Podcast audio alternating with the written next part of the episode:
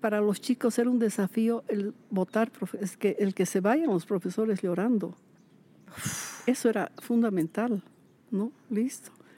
Entonces yo entraba a clases bien mamita, ¿no? O sea, una bulla, te voy a matar, dos grandotes, pero el doble que yo, ¿no? Te voy y a el matar. triple también, entre ellos, te voy a matar, no, yo te voy a matar a ti. yo de este tamaño allá abajo, chicos, por favor, no hagan eso. Sí, lo quiero matar. Chicos, por favor. O sea, no entendía, o sea, encontrarme con gente así. No tenía 15 años para asustarme, pero ver chicos tan grandes, Claro. ¿no? Y con tantas testosterona. Segunda clase. Te voy a matar, no, yo te voy a matar. y todos los, todo el curso así, o sea, eran cosas preparadas, obviamente, Claro. ¿no? Que, que yo no las veía preparadas, o sea, yo estaba asustadísima. De verdad, nunca me había visto en mi vida como ahí, bueno, tercera clase. Te voy a matar, no. Tú sabes que de no sé dónde saqué valor paté los pupitres y dije, carajo, no paras a sacarle sangre a este, lo pegas. Pégalo, carajo, que lo pegues. Es que ahí era un silencio sepulcral. Los chicos asustadísimos. ¿No se agarraron a puñetes? No, se asustaron. Que lo pegues, he dicho. Pégalo, así, hasta ver sangre. Sea, yo era enajenada. Es que, nada, se fueron a quejar. Dijeron que yo era loca. Entonces yo llegaba a clases, ese curso, decía los dos afuera, no hemos hecho nada, por eso mismo, afuera, listo, listo. O sea, nunca pasaron clases conmigo, nunca. Es que con gente así no puedes trabajar porque es una falta de respeto a ti, a ellos mismos y al curso. Desnuda, Lengua desnuda. Lengua desnuda. lengua desnuda. La casa nueva, la casa, o sea, empezamos dos y somos dos aquí. Y, y, o sea, es lindo porque es un recomenzar, un reconocerse. Y el reconocerse me refiero a, a conocerlo, a Gonzalo. O sea, un montón de cosas las desconocía. ¿Por qué? Él trabajaba de 6 de la mañana a 10 de la noche normalmente, fines de semana estaba de viaje.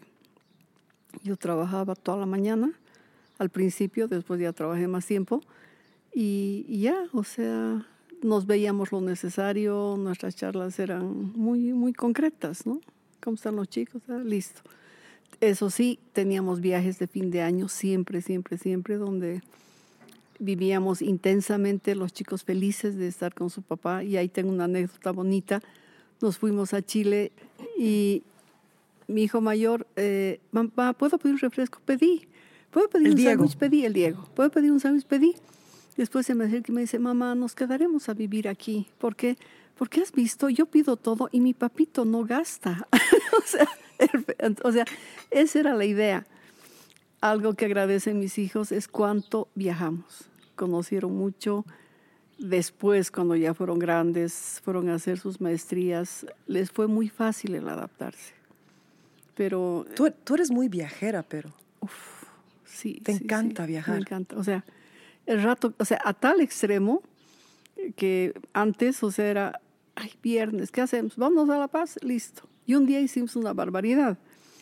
Las llevamos a las sobrinas, eh, cinco sobrinas más mis tres hijos, a dar, a- o sea, fuimos a Potosí, Oruro, Sucre, Tarija.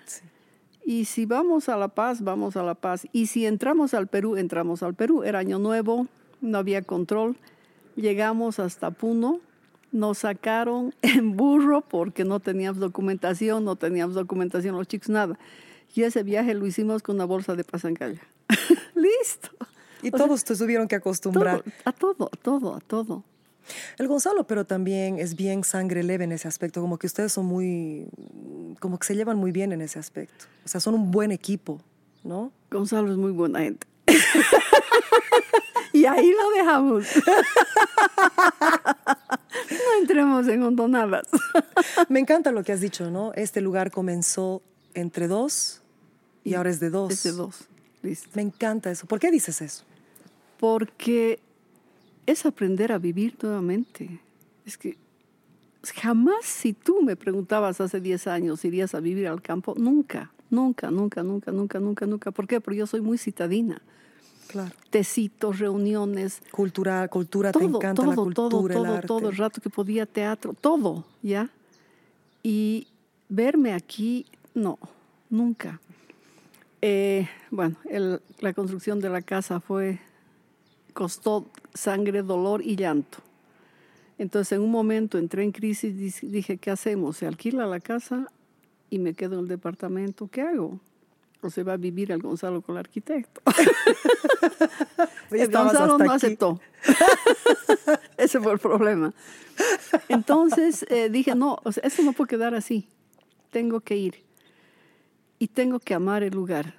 Y para amar el lugar me compré picota, me compré asadón, me compré todo. Y empecé a, a cavar la tierra. ¿Por encontrar- qué? Pero ¿por qué tenías que amar el lugar? Porque ya habías- te habías comprometido de No, hacer esto. De otro modo, yo no- es, es que me dolió mucho el hacer la casa, porque el arquitecto hacía lo que quería, no Sí. hacía lo que yo quería. Entonces entré en crisis, pero fuerte. No, además es una inversión. O sea, primero que los que... bueno, es absolutamente, es una casa de ensueño. Aunque arts cosas a la Carola no le gustan. Sí, no, sí, sí, pero sí, sí, ahora sí. ama, pero realmente es un, es un... Es hermoso este lugar. No, es bello, es bello. Es que, aunque no me creas, he empezado a querer el lugar. Claro, no, el yo momento sé. en que he plantado una, una plantita, el momento en que he visto que retoñaba y he seguido cavando y he seguido cavando. No, a tal y punto que ahora haciendo. tus hijos no te quieren ver porque no los quieres ver tú a ellos. Claro. No quieres regresar a la ciudad. O sea, es un poco así, ¿no? Claro, eh, es que ellos tampoco están en momento de querer vivir aquí. Claro. Yo tampoco estoy en momento de volver al departamento. Y no tienes por qué, ¿no? Parece que eres naturalmente una persona de la tierra, además. Yo no sabía esta parte yo de tampoco. Es que no, no, no, no, no. ¿Qué te digo? Iba al campo y, ah, qué bonito, ¿a qué hora nos vamos? Esa era mi relación. O sea, hemos almorzado, no, ahora vámonos así. Disfrutaba cinco minutos, pero ahora no. Ahora esto es mío, mío, mío, mío, mío, mío. ¿Ya? Y, y todos los días salgo y veo si salió una hojita, si salió una flor nueva. Y es un alimento para el espíritu. Entonces no quiero dejar esto, no quiero dejar de regar. No, no. Es más, hemos hecho arar allá para empezar a sembrar en serio. Qué hermoso. Para nosotros, no sé, pero sembrar. O sea, necesito ver ese resultado donde yo soy parte de eso. No, no, no creció por, por generación espontánea. Entonces, es, realmente es, es un amor que siento por este lugar. Y todos los días doy gracias a Dios. Porque de verdad, a esas alturas, 68 años, vivir en este lugar, yo creo que es premio de Dios y de la vida. Y hay que saber cómo tomar esos premios, ¿no? Porque hay veces que no sabemos tomarlos, ¿no? O sea, Dios te premia con algo, la vida, el universo, lo que uno crea, y de repente uno dice, no, no voy a tomar ese premio. Es como un regalo, ¿no? Y hay que saber Es, hacerlo. es que es duro. Es- o sea, ¿qué te digo? Si tú vas a ver la parte negativa, eh, en el departamento, el departamento lo limpias, soplas y está limpio el departamento. Claro. Porque es chiquito. ¿Te das cuenta? Tengo, tenía tres macetas, tintín, las macetas lindas, listo. A la vuelta está el mercado. Claro, todo. A la vuelta la está la- iglesia, la el iglesia. hospital. Aquí no tienes hospital cerca, ni mercado cerca. Y está bien, está bien. ¿Por qué? Porque tienes que aprender a, a salir adelante tú con lo que tienes. O sea, ese es otro desafío que me parece fabuloso. Y las estrellas. Qué hermosas son en la noche. O sea, te hablan. Es que todo te habla. Aquí, ¿no? Todo te Sí. habla. Qué sé yo, llueve, ves las hojas de los, eh, de los molles y tienen un brillo, tienen un mensaje, no sé. Y, y qué te digo, se te abre la mente totalmente. Estás eh, enfrascada en algo que te amarga, no sé qué, pero empieza a ver una cosita y ya te distraes y como que te llegan las respuestas que no, no las tienes en condiciones normales. Y estoy aprendiendo a meditar, algo que nunca hice. Yo pienso que, tu bueno, mi opinión humilde, habiendo sido una, una de las eh, personas que más se ha beneficiado de- de- de- de tu trabajo, tu don como maestra, siempre he sentido que tu forma de ser con tus estudiantes, tu forma de expresarte como maestra, tu entrega total era casi como eh, una, un ejercicio espiritual. Vamos, ahorita has mencionado lo de me- meditación no meditabas, ¿no? Pero tu entrega a lo que hacías como maestra era tan fuerte que era como un tipo de ejercicio espiritual, meditación, la forma en la que te comunicabas con nosotros, ¿no? Con algunos eras sumamente fuerte, rígida, que necesitaban eso, con otros era de otra forma. ¿Extrañas enseñar? No, no, es más, he ido a los colegios en los, en los que he enseñado y he dicho, wow, yo he trabajado aquí, así, ¿acaso he trabajado aquí? Otra cualidad que tengo, yo cierro puertas. Eso es increíble. Y cierro puertas, o sea, yo ahorita me voy a Santa Cruz, no existe Cochabamba. O sea, sí, no existe, no existe nada, nada. Ni hijos, ni Gonzalo, ni nada, nada. Entonces no estoy pensando, ¡Ah! la plancha, no, no me interesa. O sea, y, así donde vaya, cierro puertas. Entonces, eh, donde sufrí mucho, mucho, mucho, mucho, y cuando sufrí mucho fue con dejé Laredo, porque no estaba en programa dejar el Laredo. Fueron no fue algo que tú quisiste cerrar. No, nunca. Fueron las circunstancias muy dolorosas, muy, muy dolorosas. Entonces me dije, estoy dolida, así yo no puedo enseñar. O sea, voy a dañar a los chicos. ¿Por qué? En realidad tú no enseñas nada a los chicos, es tu esencia. Si tú eres mentirosa, los chicos van a ser mentirosos. Si tú eres irresponsable, los chicos van a ser irresponsables. Si tú eres floja, los chicos van a ser flojos. O sea, no, no me vengas con que ese chico es flojo. No es flojo, eres tú. Ese chico está viendo tu esencia y está viendo que tú estás trabajando por sueldo. Una cosa que tenía bien ahí era bastante soberbia, que decía, eh, o sea, a los chicos les decía, ¿no? Porque en X colegio me dijeron, ¿va a saber usted que su sueldo se le paga con lo que paga mi papá? Un niño te dijo un eso. Chiti. Un chiti, un joven. chiti en Bolivia significa, es, como un, adolescente. Sí, es una Entonces le dije, ¿sabes expresión criolla. Si es verdad lo que tú me dices, renuncio hoy día porque de tu padre y de ti no quiero un peso, ¿ya?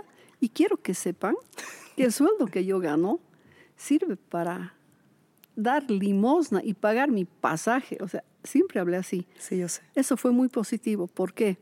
Porque a mí nunca me ató el dinero a la profesión. Nunca, nunca, nunca, nunca. El momento en que no era el dinero el que me, me detenía, yo podía hacer lo que yo quería. Si hubiera partido de que, ay, no, con esto tengo que comprar el pan, la leche, de repente hubiera sido otra persona pero nunca, o sea, el dinero para mí es importante, pero no es la razón de mi vida. Si hubiera sido, hubiera estudiado otra carrera, ¿no? Entonces, no. La, la, cuestión del Laredo, yo sé que ha sido muy, muy fuerte para ti. Ahí es donde yo he tenido la, la gran dicha de conocerte em, y de ser tu alumna y de ser una persona que ha recibido mucho amor, mucha, mucha guía de tu parte. Eh, y muchos de nosotros eh, es más, el otro día creo que con el Juan Ernesto nos vimos en la calle y estábamos hablando de ti. Cualquier, y a veces he estado contigo tomando un café y estamos ahí en nuestro mundo, no te veo desde un tiempo largo y ¡Profe! gritan y como que este es mi tiempo con ella, no me jodan, es más, yo me acuerdo la primera vez que te vi después de varios años, yo estaba en la iglesia de la Recoleta y yo no pensé que me iba a emocionar de esa manera. yo siempre te he querido mucho, pero no te veía desde hace, o sea, desde que me fui de Laredo, no sé. Y creo que tú estabas al tanto de mi vida por los medios cuando me empezó a ir bien en la música. Yo estaba comprometida, estaba en una relación seria con un muchacho y estábamos en la iglesia de la Recoleta con su mamá que era medio así, medio, le daba vergüenza, mucha, así, mucha expresión, ¿no? Social, y yo que soy así, ¡guau! ¿No ve? Y yo te vi y me acuerdo que me valió madre la misa, la gente, creo que me tiré encima de ti, te abracé y me puse a llorar, ¿no? Yo sé que esa experiencia tú tienes harto con tus estudiantes. Sí, no, aquella vez que te vi en la Recoleta, obviamente siempre te he seguido. Sí. Y, o sea, y, yo, ¿sabes qué pasa? Soy feliz, soy feliz cuando veo que los chicos avanzan, tienen logros, o sea, eh, y me siento orgullosa porque digo, tienen un poquito de mí. Es verdad, es que es verdad. ¿No? Entonces, eh, eso me llena el alma. Y cuando te vi, eras famosa, ¿ya? Es que verdad, Giancarla. Entonces, Giancarla, así toda tímida y las dos empezamos a gritar ahí. Sí, yo me lancé encima de ti y la mamá de mi, de, mi, novio en ese momento me dijo, o sea, como que le avergonzó mi, mi demuestra, sí, mi, mi, mi demostración tan efusiva. Y de ahí intercambiamos teléfonos y todo, ¿no? Y, pero yo he visto que muchos alumnos reaccionan así contigo, como que hay otros que dicen, la Carola ha sido tan fuerte, tan no sé qué, que ha sido muy estricta conmigo, ¿no? Pero nadie dice, nadie habla de ti con odio o con frustración o con resentimiento. Eh, yo tengo otras profesoras en el Laredo que tengo resentimiento y emplume con esas personas, tengo un, un empute, ¿no? Porque han sido crueles conmigo. Y esas mismas o algunas similares con otras personas, amigas mías de otros cursos, también otras muchachas que les ha ido bien o no, les, no han ido de una carrera musical, pero han hecho otras cosas, han tenido experiencias similares con profesoras en el Laredo, así donde hablas de ella y, o de él y te quedan así como, te queda como un mal sabor, una, ¿no? Y en ti no veo eso. Si bien un, un alumno dice, la Carola tan, era tan estricta, pucha, no sé qué, nunca es como que la Carola ha sido mala conmigo. Yo nunca escucho eso. En cambio, con otras personas sí, he escuchado eso de otras profesoras. Mira, eh, mis grandes lemas. Uno, era, eh, a mí me pagan para enseñarte, no para quererte. Que te quieran tus papás. Ahora, ¿por qué? O sea, no es que no los quería, sí los quería. En, en, los consejos de profesores no sabes cómo me peleaba por ustedes. Yo no sé. sabes. Por, Uh, por mí te has sacado la mugre. Claro, no, y por mucho, Giancarla, porque al final, ah, te voy a contar esta experiencia, empezando a trabajar, jovencita, eh, estaba en clases y en la zona sur del colegio, un colegio muy bello, pido la palabra o la tarea, ¿no? Que era escribir una palabra y escribir tres oraciones con los diferentes significados. Esa era la- toda la tarea que di toda mi vida. Nunca di, escribe 100 veces. Ah, no, algún rato lo hice, vamos a hablar después de eso. Pero la tarea era esa. Entonces me acerco al chiquito de unos 12 años y le digo, tu tarea no hecho. ¿Y te parece bien no cumplir? Váyase a la mierda, me dijo. En la zona sur. Sí, yo me quedé seca. O sea, me quedé en shock. Acabó mi, o sea, acabé mi clase como pude, fui a, la, fui a la dirección, le dije a la directora, me ha mandado a la mierda un chico, o sea, no puede ser. ¿Qué pasó? Pasó esto, ahí quedó. Llegué a mi casa y empecé a analizar, o sea, ¿por qué me ha mandado? O sea, no soy mala con ella, con él, eh, no soy injusta, o sea, ¿por qué? Bueno, o sea, una ventaja que siempre he tenido ha sido enfrentar las situaciones con los Mucho. chicos. Entonces, la siguiente clase lo busqué y le dije clarito, ¿por qué me has mandado a la mierda? Así nomás, a solas, ¿no? Nunca en el curso, nunca llamado la atención en el aula porque eso es humillar al chico ever, forever and ever y eso no se hace nunca, nunca. Bueno, entonces salimos del curso, le dije eso al chiquito y se puso a llorar. Me dijo, profesora, eh, yo salgo de aquí, trabajo en una chichería, vivo con mi abuelita y mi hermano menor. Trabajo hasta las 5 de la mañana. Tengo que barrer la chichería, lavar los vasos, guardar las sillas. Yo me puse a llorar, o sea, yo lloraba el chito y me miraba con cara de ¿por qué lloras? ¿Para qué me preguntas si lloras? Entonces dije, qué sido, o sea, ¿cómo es posible que este petizo le, le exija algo? Entonces le dije, mira, eh, atende mi clase. Solo atende. Si no entiendes, pregúntame. Vamos a hacer que la cosa sea llevadera. Si puedes hacer tu tarea, la haces. Y si no, no la haces. Nunca más faltó la tarea.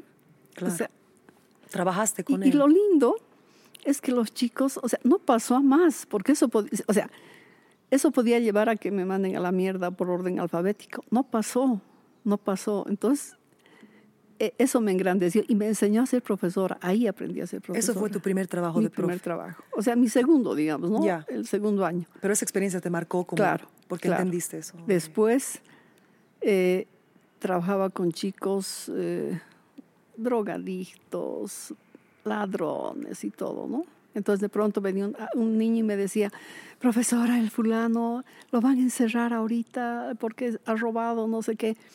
Yo le decía al director, estoy saliendo que alguien se quede con mi curso y me iba corriendo hasta la posta, no sé, donde estaba la policía, a defenderlo al chiti.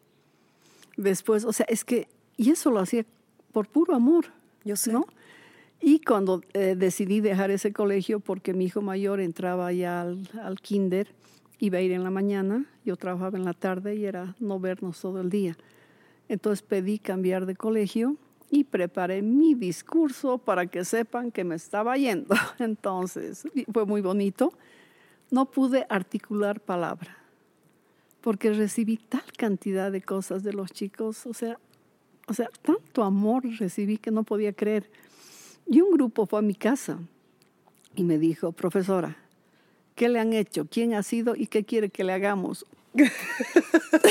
o sea, o sea, Nadie. Ves retrospectivamente y dices, pucha, lo hice bien, lo hice bien. O sea, ya ahí aprendí que hay chicos que no comen, aprendí que hay chicos que no tienen padres, aprendí que hay chicos que son responsables de su familia, incluso chicos que participaron de matar a X persona. Entonces, ¿quién soy yo para juzgarlos? O sea, tratar de que den un giro en su vida, ¿no? Y vean que hay otras cosas. Entonces aprendí mucho, mucho, mucho como persona y como profesora. O sea, en realidad yo fui la que aprendí, no sé qué aprendieron ellos de mí, pero fue muy enriquecedor. ¿Cuántos años estuviste en esa, en esa escuela? Siempre he trabajado 10 años, ha sido mi tiempo. ¿Diez Siempre años? 10 años. ¿A qué edad comenzaste en esa ah, escuela? A mis 22. Y hasta tus 32. sí, 10 sí. años. Después me fui a Laredo, 10 años. ¿Y cómo te han soltado los chitis de ese colegio? Es que era mi hijo o, o el colegio. No había más. Por eso te digo, cierro la puerta. Listo. Ahora, mm, hasta hace poquito, los chicos me invitan a, a reuniones que tienen, me llaman. O sea, eh, eh, o sea mantengo esa relación Yo con sé. algunos. Es muy lindo. Y, y eso es ser profesora, yo creo. o sea, y eso es lo que queda. Ahorita me propusieran que sea, no, esa puerta está cerrada. Quiero plantar. Sí, quiero plantar, quiero que, Hacer quiero que vean mis limones. Son míos. Ya está. Entonces, a ver, eh, ¿a- te, te casaste con el Gonzalo a qué edad? 21. Entonces, de ahí, bueno, comenzaste en el colegio, el No, Gonzalo. eh, trabajé en, en, en Tarata sí. de directora de entrada, que fue genial. O sea, fue genial porque no había cargo para mí, porque mis compañeros de curso me querían mucho. Entonces fueron a la jefatura y dijeron que yo tenía mucha plata y que no tenía por qué trabajar. Así, y punto. Y no tenía ítem para mí, no había. Listo. Eh, O sea, estás siendo irónica. Te jodieron más bien tus compañeros de curso. No, sí. en realidad sí. ¿Por qué? ¿Quién sabe? No, no me querían. Ya. Tampoco yo, o sea, no nos engañemos. No nos queríamos. engañemos. No, no, no. Em, es complicado salir de un colegio de monjas y de solo mujeres. O sea, no es fácil interactuar con varones. Entonces yo no entendía, entrando a la normal, que, que, que hablen a gritos, que se golpeen. O sea, A la normal católica. sí. Ya que es sea, una, una universidad sí. aquí en Bolivia. O sea, no entendía que se traten así. Entonces no quería ni que me rocen. Yo dije, me tocan y qué. Entonces yo era bien chinchosa. No, no me acercaba. No, o sea, tenía tres amigas hasta el día de hoy y nadie más. Entonces me fue muy difícil interactuar. Entonces, bueno, eso molesta y molesta a cualquiera. Claro, pero no bueno, como para hacer eso, pero está bien, pueblo chico. se hace, sí. Pueblo chico. Entonces, eh, yo dije, voy a trabajar. Listo. El jefe de distrito subía por unas graditas ocultas. Entonces una secretaria que le caí bien me dijo, está llegando el jefe, vaya, párese al lado de la periodista. Listo, me paré de la periodista y el jefe nos dijo, pasen, y pasamos las dos. Entonces empezó a hablar el jefe dándose sus ínfulas, ¿no? Y dijo, es que mire, señora periodista, es el colmo, los profesores no quieren trabajar. Ahorita yo tengo una dirección en Tarata y nadie quiere. Yo quiero, le dije. O sea, se quedó mirándome, no supo qué decir. Eh, es muy joven. No, yo quiero la dirección, porque no creo que pueda quedarse sin directora. Sí, tiene la dirección. O sea, más rápido que inmediatamente bajé, hablé con la supervisora que le caía bien y le dije, ha dicho es el jefe, hágame el memorándum. Me hizo subir, le hice firmar delante de la periodista. Listo, ya tenía trabajo de directora. Listo. El jefe, la- o sea, se asustó. Claro. Cuando se dio cuenta de lo que hizo, se asustó. Claro. Y fue a Tarata y me dijo, no está bien, me dijo, usted es muy joven. Mira, le dije, le propongo una cosa. Si usted no puede con su cargo, me hago cargo yo. Pero yo me voy de directora a Tarata. Y si lo hago mal, me vota. Claro. Punto. Punto. Fue difícil, en ese tiempo perdí una hija porque estaba embarazada, los viajes a Tarata. Es como una hora ahí, ¿no? Bueno, Sí, en esa sí, época era más de una hora, seguro. Claro. Y además había que salir corriendo porque el último trufi salía a las 5 menos cuarto, salíamos 5 menos cuarto de clases, así que corriendo, fue complicado. Perdí a mi primera hija, que fue otra historia muy, muy dura, muy dolorosa. Y a raíz de eso me fui a, a Buenas Nuevas, un colegio bellísimo donde los suecos hicieron todo para que sea un colegio fabuloso. Era en, ta- ¿eh, ¿Dónde era? En la zona sur. Aquí en también, Huayacas. en Sí, Huayacas, sí, allá. sí. Y ahí fui, y ahí fue donde aprendí a ser profesora. Aprendí a valorar a los chicos, a conocerlos, a quererlos. Ah, una vez me invitaron a Don Bosco. ¿Conoce Don Bosco? Sí, le digo, los chicos de unos 14 años. ¡Wow! Dice que conoce Don Bosco. ¿Conoce? Sí. Es en Loquendo. No, no, es aquí cerquita, me dijeron. ¿Y qué es eso? Es una discoteca. así es que así, ¿no? Los chits. ¿Y desde qué edad van? Eh, desde los tres años hasta cualquier edad. ¿Y qué hay ahí? Todo hay. Hay trago, hay droga. Usted puede tomar lo que quiera, puede drogarse, hacer lo que quiera. Vamos. Eh, y cualquiera puede bailar con usted. Y si no quiero, tac, sacas una baja y baila. o sea, yo así, ¿no? Y le dije a Gonzalo, los chicos ¿Vamos? me han invitado, me han invitado, voy a ir con los chicos. No quiso. ¿No ha querido? No ha querido. y de verdad, yo estoy segura que no me hubiera pasado nada. Yo sé. Estoy segura, segura, porque esos enanos me hubieran protegido. O sea, esa, esa era mi relación, ¿no? ¿Alguna vez has tenido una circunstancia violenta en tu clase al principio? Mm, sería esa, ¿no? De ese chiquito. Y después en mi último colegio sí tuve, O sea, dices cuando te dijo que te vayas a la mierda. sí, sí, sí, que no entendí. Pero después no, no. Y toda mi vida yo he arreglado los problemas con los chicos, nunca con los padres. Nunca, nunca, nunca, nunca, nunca. En, cuando trabajé San Agustín, un niño me mintió. Y, o sea, yo no entendía. Pedí la tarea, me dijo, no he traído mi cuaderno, y tac, se le cayó el cuaderno. ¿Y ese cuaderno de qué es? De lenguaje. ¿Y qué ha pasado? Me he olvidado. ¿Cuánto tienes? Cero, cero, punto. Entonces ya estaba de moda el celular, así que el chiquito llamó a su papá, a su mamá y a Serafín. Eh, la ventaja de San Agustín es que nosotros no hablábamos con los padres. Pero no hablaba- no, no, no. Primero la coordinadora, el director y en última instancia recién el profesor. El padre. Eh, el profesor con el padre. Ay, ay, ay. ay. No, después no hay.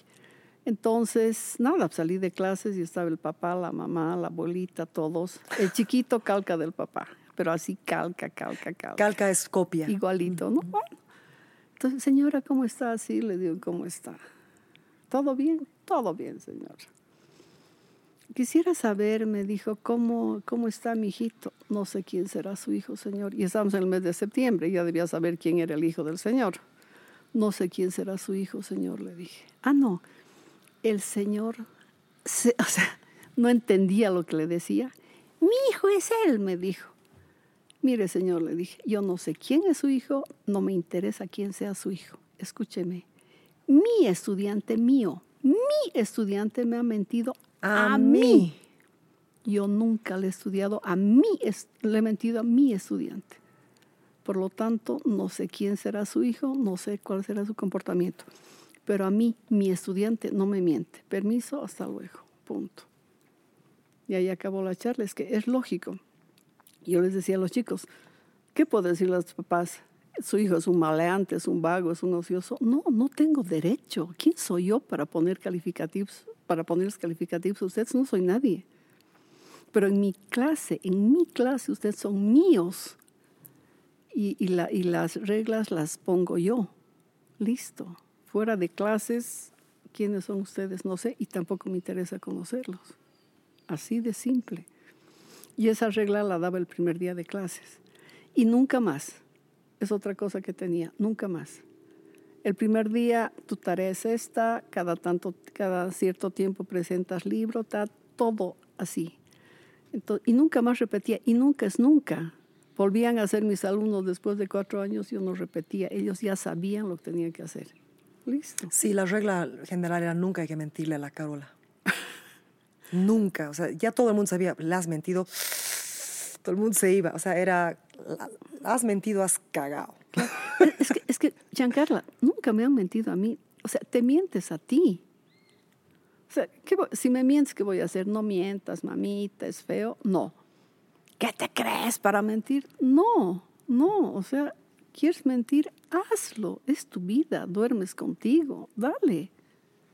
O sea, esas cosas nunca me he metido en esos temas.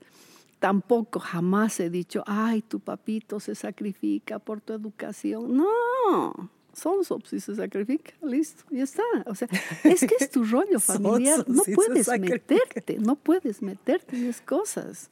Sí. Entonces, yo te digo, la educación la he manejado así. Y además era bonito porque, a ver, hacía pruebas con ustedes, ¿no? Decía una barbaridad y veía la reacción que tenía y decía, uy, eso no tengo que decirse a mis hijos. Qué sí, sí, O hacía una barbaridad con mis hijos uy, eso no tengo que decir a mis alumnos, punto.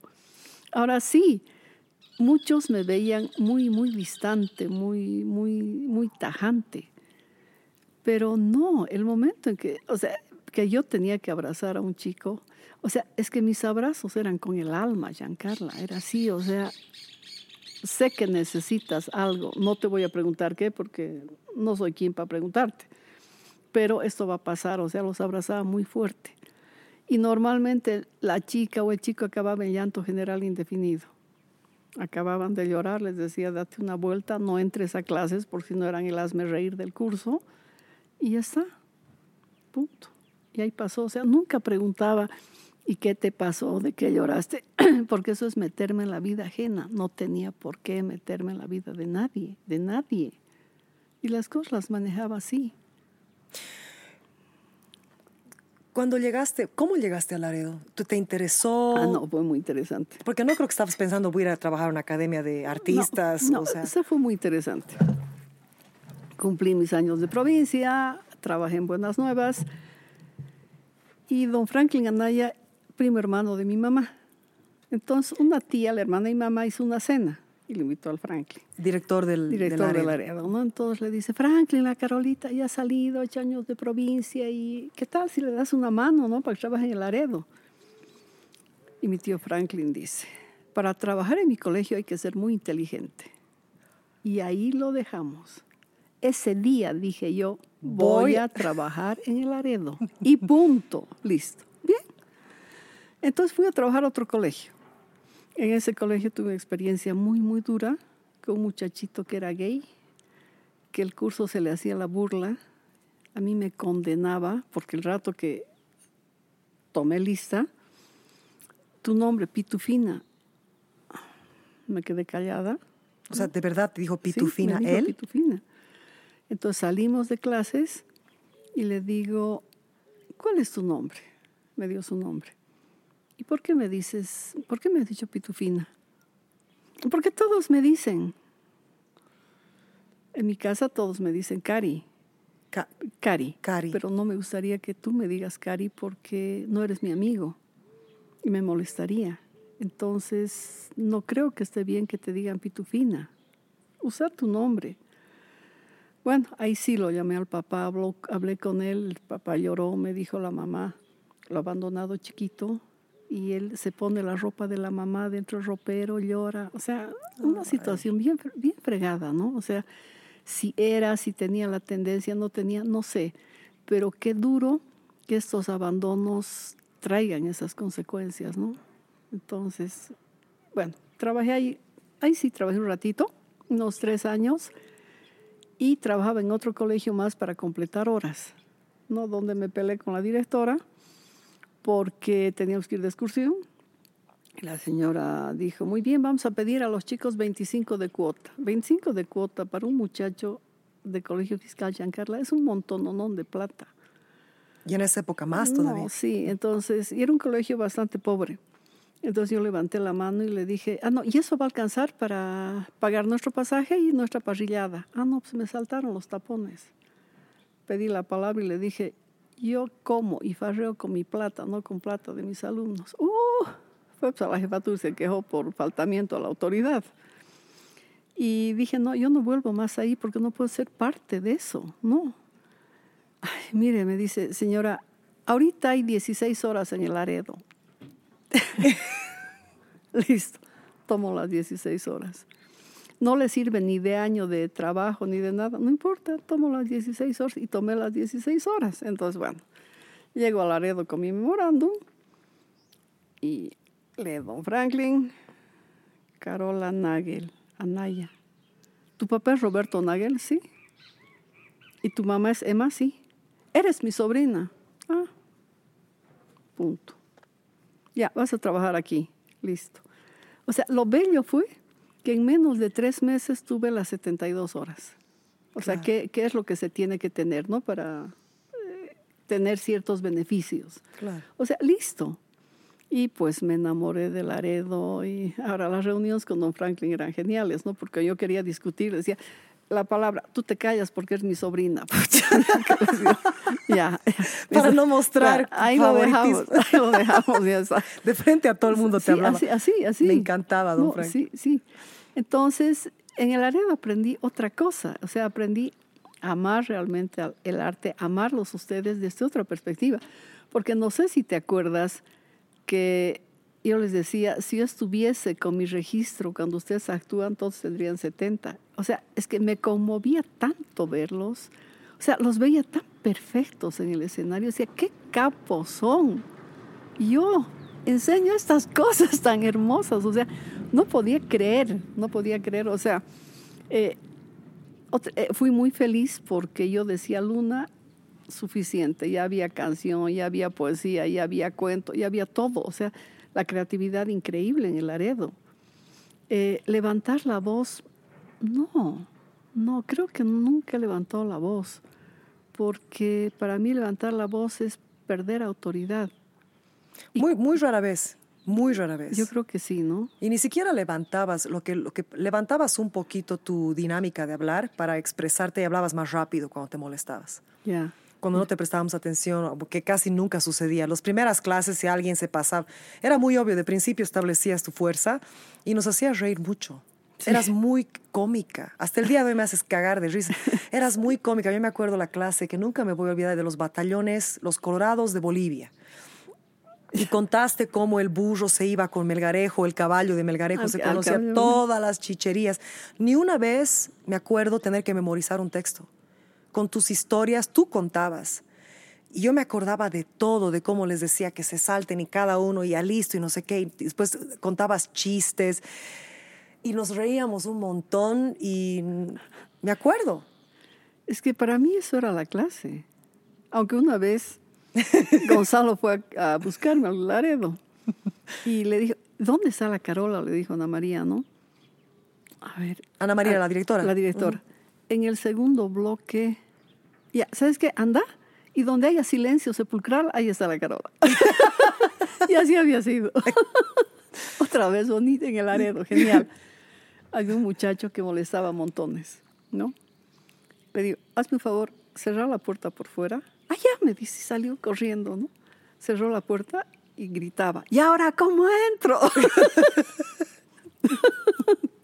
No vas a entrar. o sea, no sé. Listo. Entonces tú enseñabas en el Laredo, obviamente en la mañana, En la mañana. hasta las med- el mediodía. Hasta el mediodía. Y obviamente no tenías nada que ver con la parte de la tarde, que era la música y todo, nada, pero nada. de alguna forma te sentías conectada a la parte Totalmente, artística. ¿Por qué? totalmente. Porque te has metido mucho al mundo artístico, aunque no eras parte de los Sí. profesores de la tarde. Es que, te digo, nunca he dicho que los amaba a ustedes, nunca, nunca, nunca, pero sí los amaba. Y nunca dije que los amaba porque era jugar en el equipo de ustedes. Claro. Yo no podía jugar en ese equipo, yo tenía mi equipo y ustedes el suyo. Y hubiera pecado de, de metiche y eso nunca. Ay, pero tu equipo feo. No importa. No, sí, sí, sí, era duro, era duro, peleábamos fuerte. Sí, sí, sí, sí, sí. Pero O sea, había de todo, había Sí. gente que valía la pena, pero es que sabes que, Giancarla, cuando no amas, eres diferente, eres bien diferente. Cuando te mueve el dinero, eres bien diferente. ¿por qué amabas a los estudiantes? ¿Por qué nos amabas a los laredistas? ¿Nos sigues amando No, a en algunos? general a todos, a todos mis alumnos los he amado, pero siempre he dicho, no, Siempre he dicho no, o sea, me pagan para enseñarles, punto. Porque esta, es que he tenido experiencias muy duras. De pronto, varios chicos y chicas me decían, mamá, yo me quedaba. O sea, Claro, ¿y qué haces? claro, ¿qué respondo? Y se daban cuenta por la misma relación que dice que tenía, perdón, perdón, perdón, perdón. O sea, no era perdón. Decía, o sea, ¿qué, e inmediatamente me preguntaba qué conflicto tiene. Claro, porque piensas, ¿por, qué no tienen esto en su casa? Claro, claro.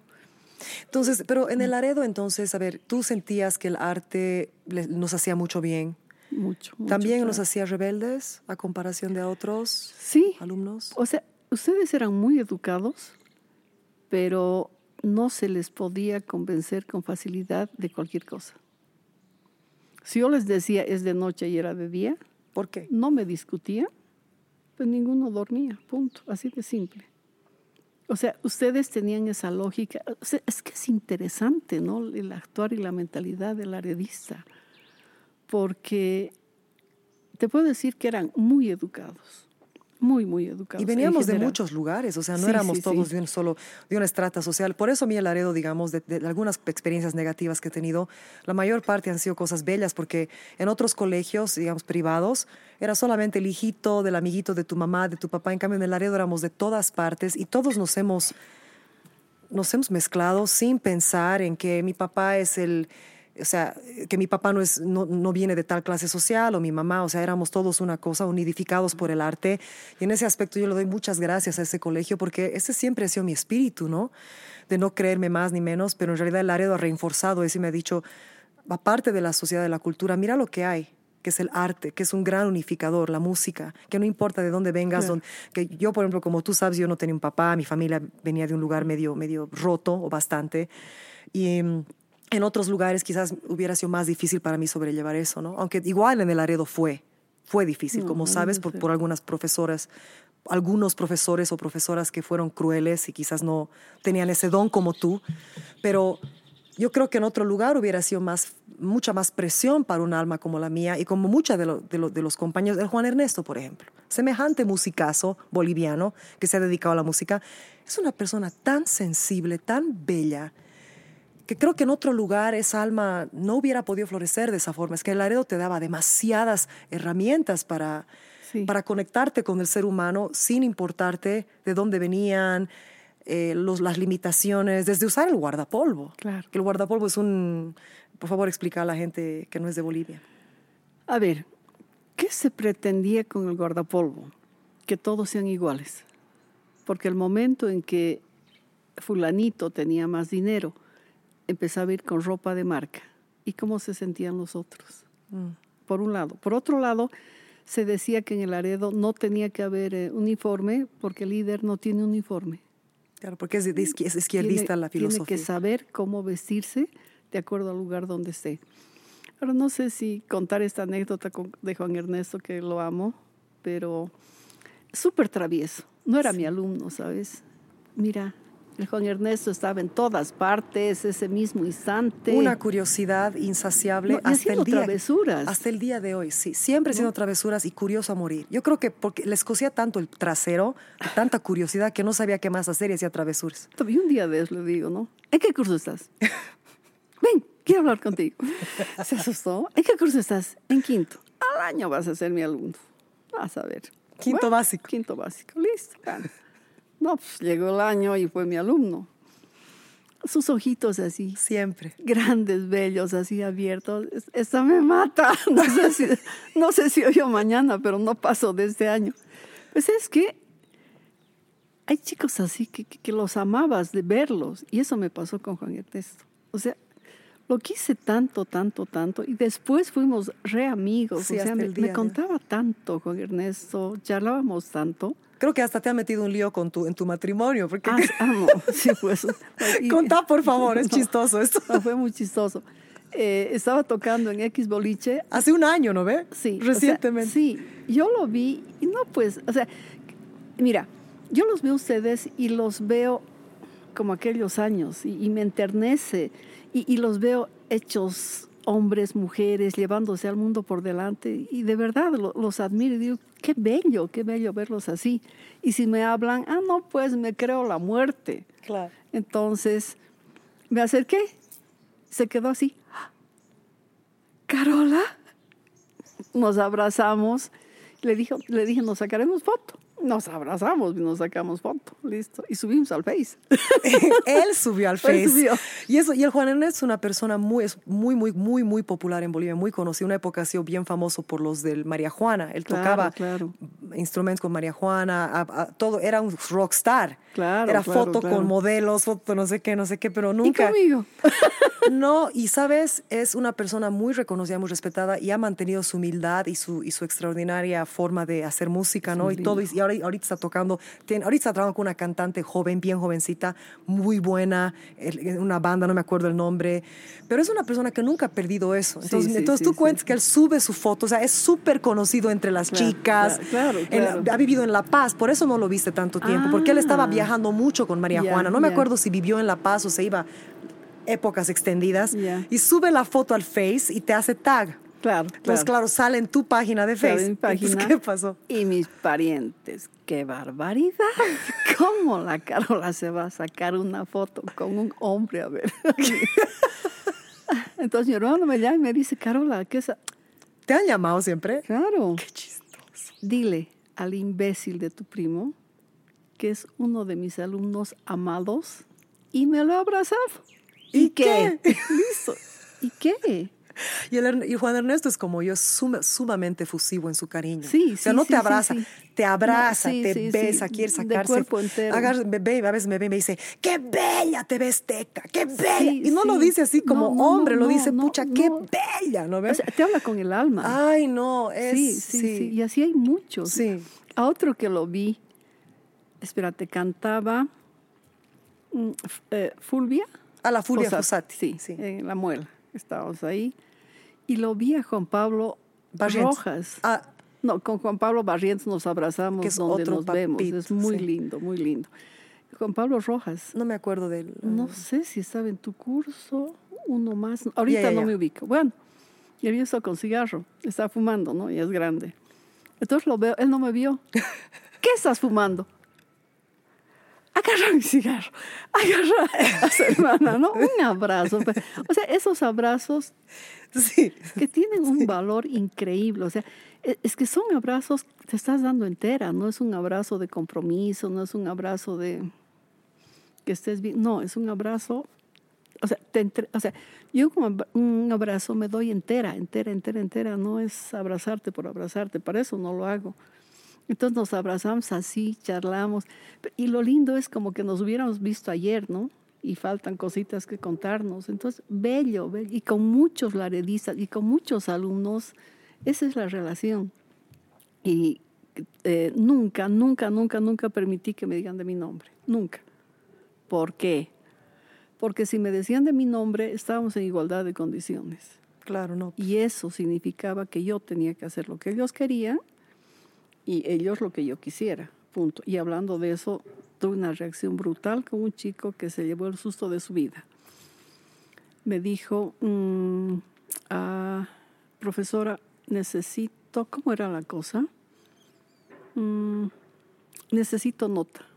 ¿Me puede dar? No hay problema, le dije. ¿Cuánto necesitas? Necesito 60. Yo te pongo los 60. Escucha, mírame a los ojos y entendé yo te pongo los 60 y tú haces lo que a mí mejor me parezca, el tiempo que a mí mejor me parezca. ¿Entender lo que te estoy diciendo? Este momento estás vendiendo tu dignidad. ¿Sabes qué? el chico quería que le ponga cero. O sea, Giancarla, es que es así.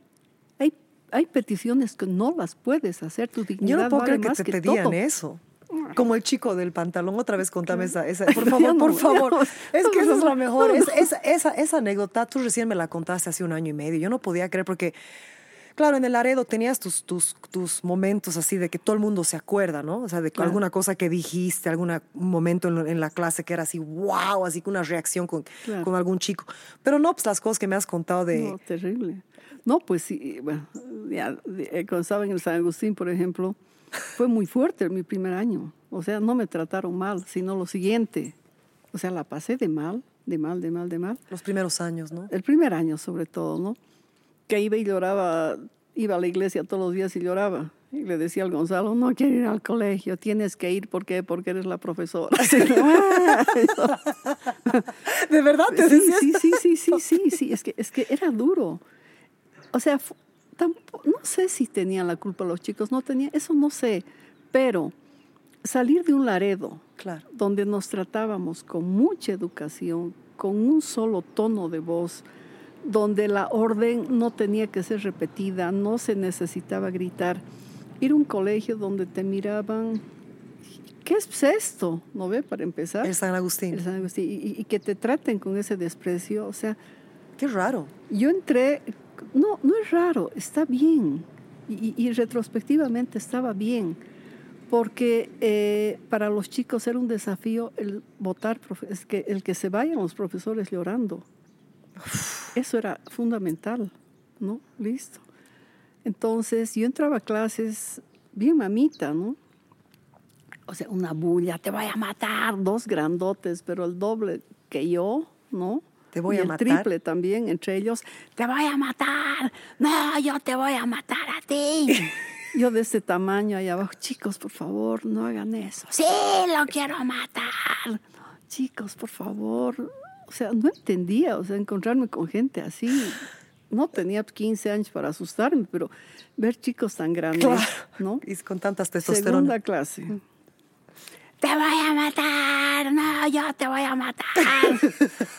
y todos los, todo el curso así, o sea, eran cosas preparadas, obviamente, Claro. ¿no? Que, que yo no las veía preparadas, o sea, yo estaba asustadísima. De verdad, nunca me había visto en mi vida como ahí, bueno, tercera clase. Te voy a matar, no. Tú sabes que de no sé dónde saqué valor paté los pupitres y dije, carajo, no paras a sacarle sangre a este, lo pegas. Pégalo, carajo, que lo pegues. Es que ahí era un silencio sepulcral. Los chicos asustadísimos. ¿No se agarraron a puñetes? No, se asustaron. Que lo pegues, he dicho. Pégalo, así, hasta ver sangre. Sea, yo era enajenada. Es que, nada, se fueron a quejar. Dijeron que yo era loca. Entonces yo llegaba a clases, ese curso, decía los dos afuera, no hemos hecho nada, por eso mismo, afuera, listo, listo. O sea, nunca pasaron clases conmigo, nunca.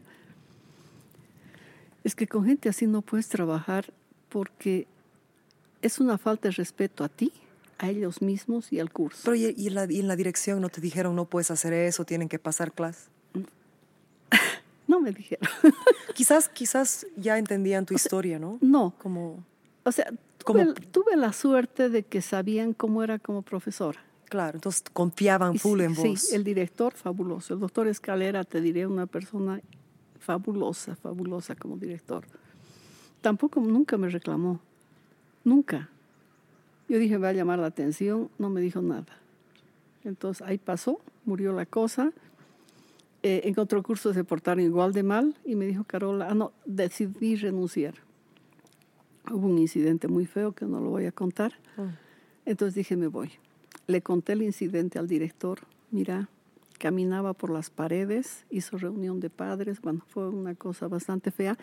Y me dijo, Carola, usted no trabaja con ese curso. No la merecen. O sea, el señor sabía manejar las cosas. No me dijo eso yo. Ya, listo. Pero después ya fui ganándome mi espacio. Y me costó, me costó, pero me fue muy bien. O sea, ¿qué te digo? Un año antes decidí jubilarme, dije, ya me voy, punto. Y me preparé psicológicamente, dejé muy bien. Y ese año antes también tuve otra experiencia muy fuerte con los chicos Del San Agustín. del San Agustín, porque mm, más de medio curso se quedó a, re- a reforzamiento conmigo. Eso no puede ser nunca, ¿no? ¿Y por qué? Por vagos. Entonces, o sea, no leían nada, no hacían nada. Se quedan. Entonces ahí me dijo el director, Carola, no puede dejar a tantos. Va a tener problemas con los padres. Doctor, que vengan los padres. pero yo los dejo a todos ellos a reforzamiento. Entonces, no sé, de 30 chicos eran 18 reforzamiento. ¿Ve? ¿En qué materia? En literatura. Entonces, eh, primer día de reforzamiento, saquen su cuaderno, no hemos traído. ¿Así? Saquen un lápiz, no hemos traído. Segundo día, siempre llegué, tú sabes que siempre era hasta tres. Sí. Cuatro, corre por tu vida. Sí, Corre por tu vida. Sí. Segundo día, saquen el texto, no hemos traído. Saquen una hoja de papel, no hemos traído, no hacemos nada.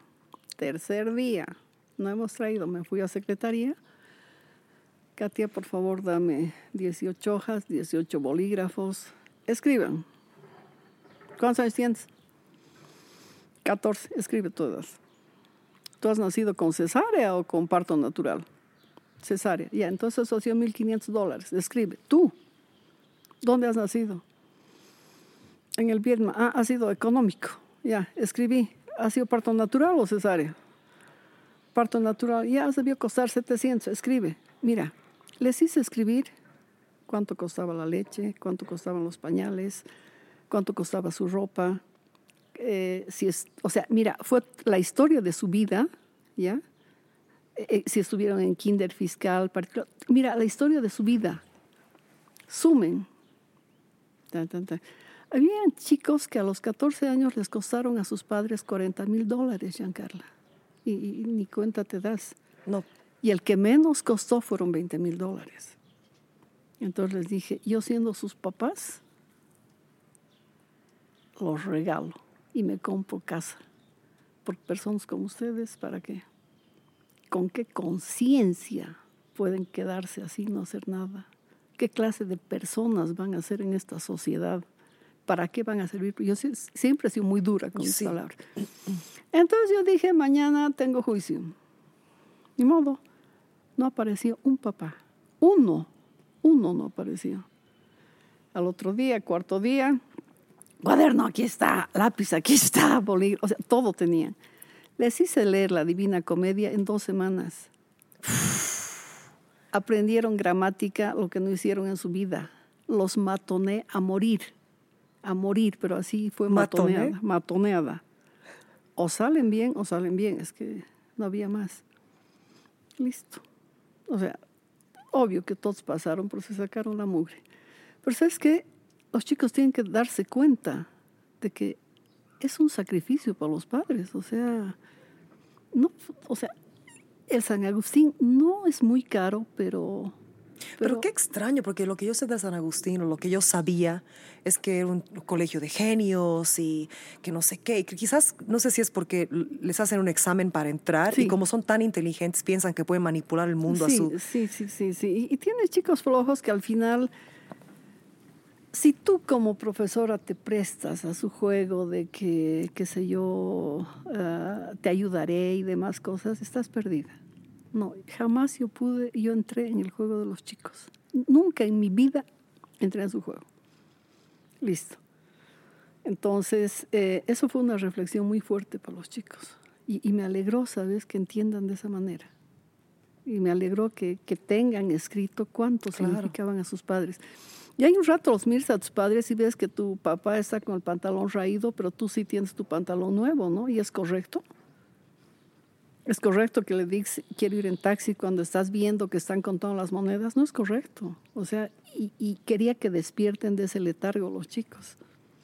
Listo. Muy privilegiados la mayor parte. No, no, no, no, no. Había un chico que la mamá no sabe lo sacrificada que era. Lo saqué del curso y le dije, ¿con qué conciencia? ¿Con qué conciencia?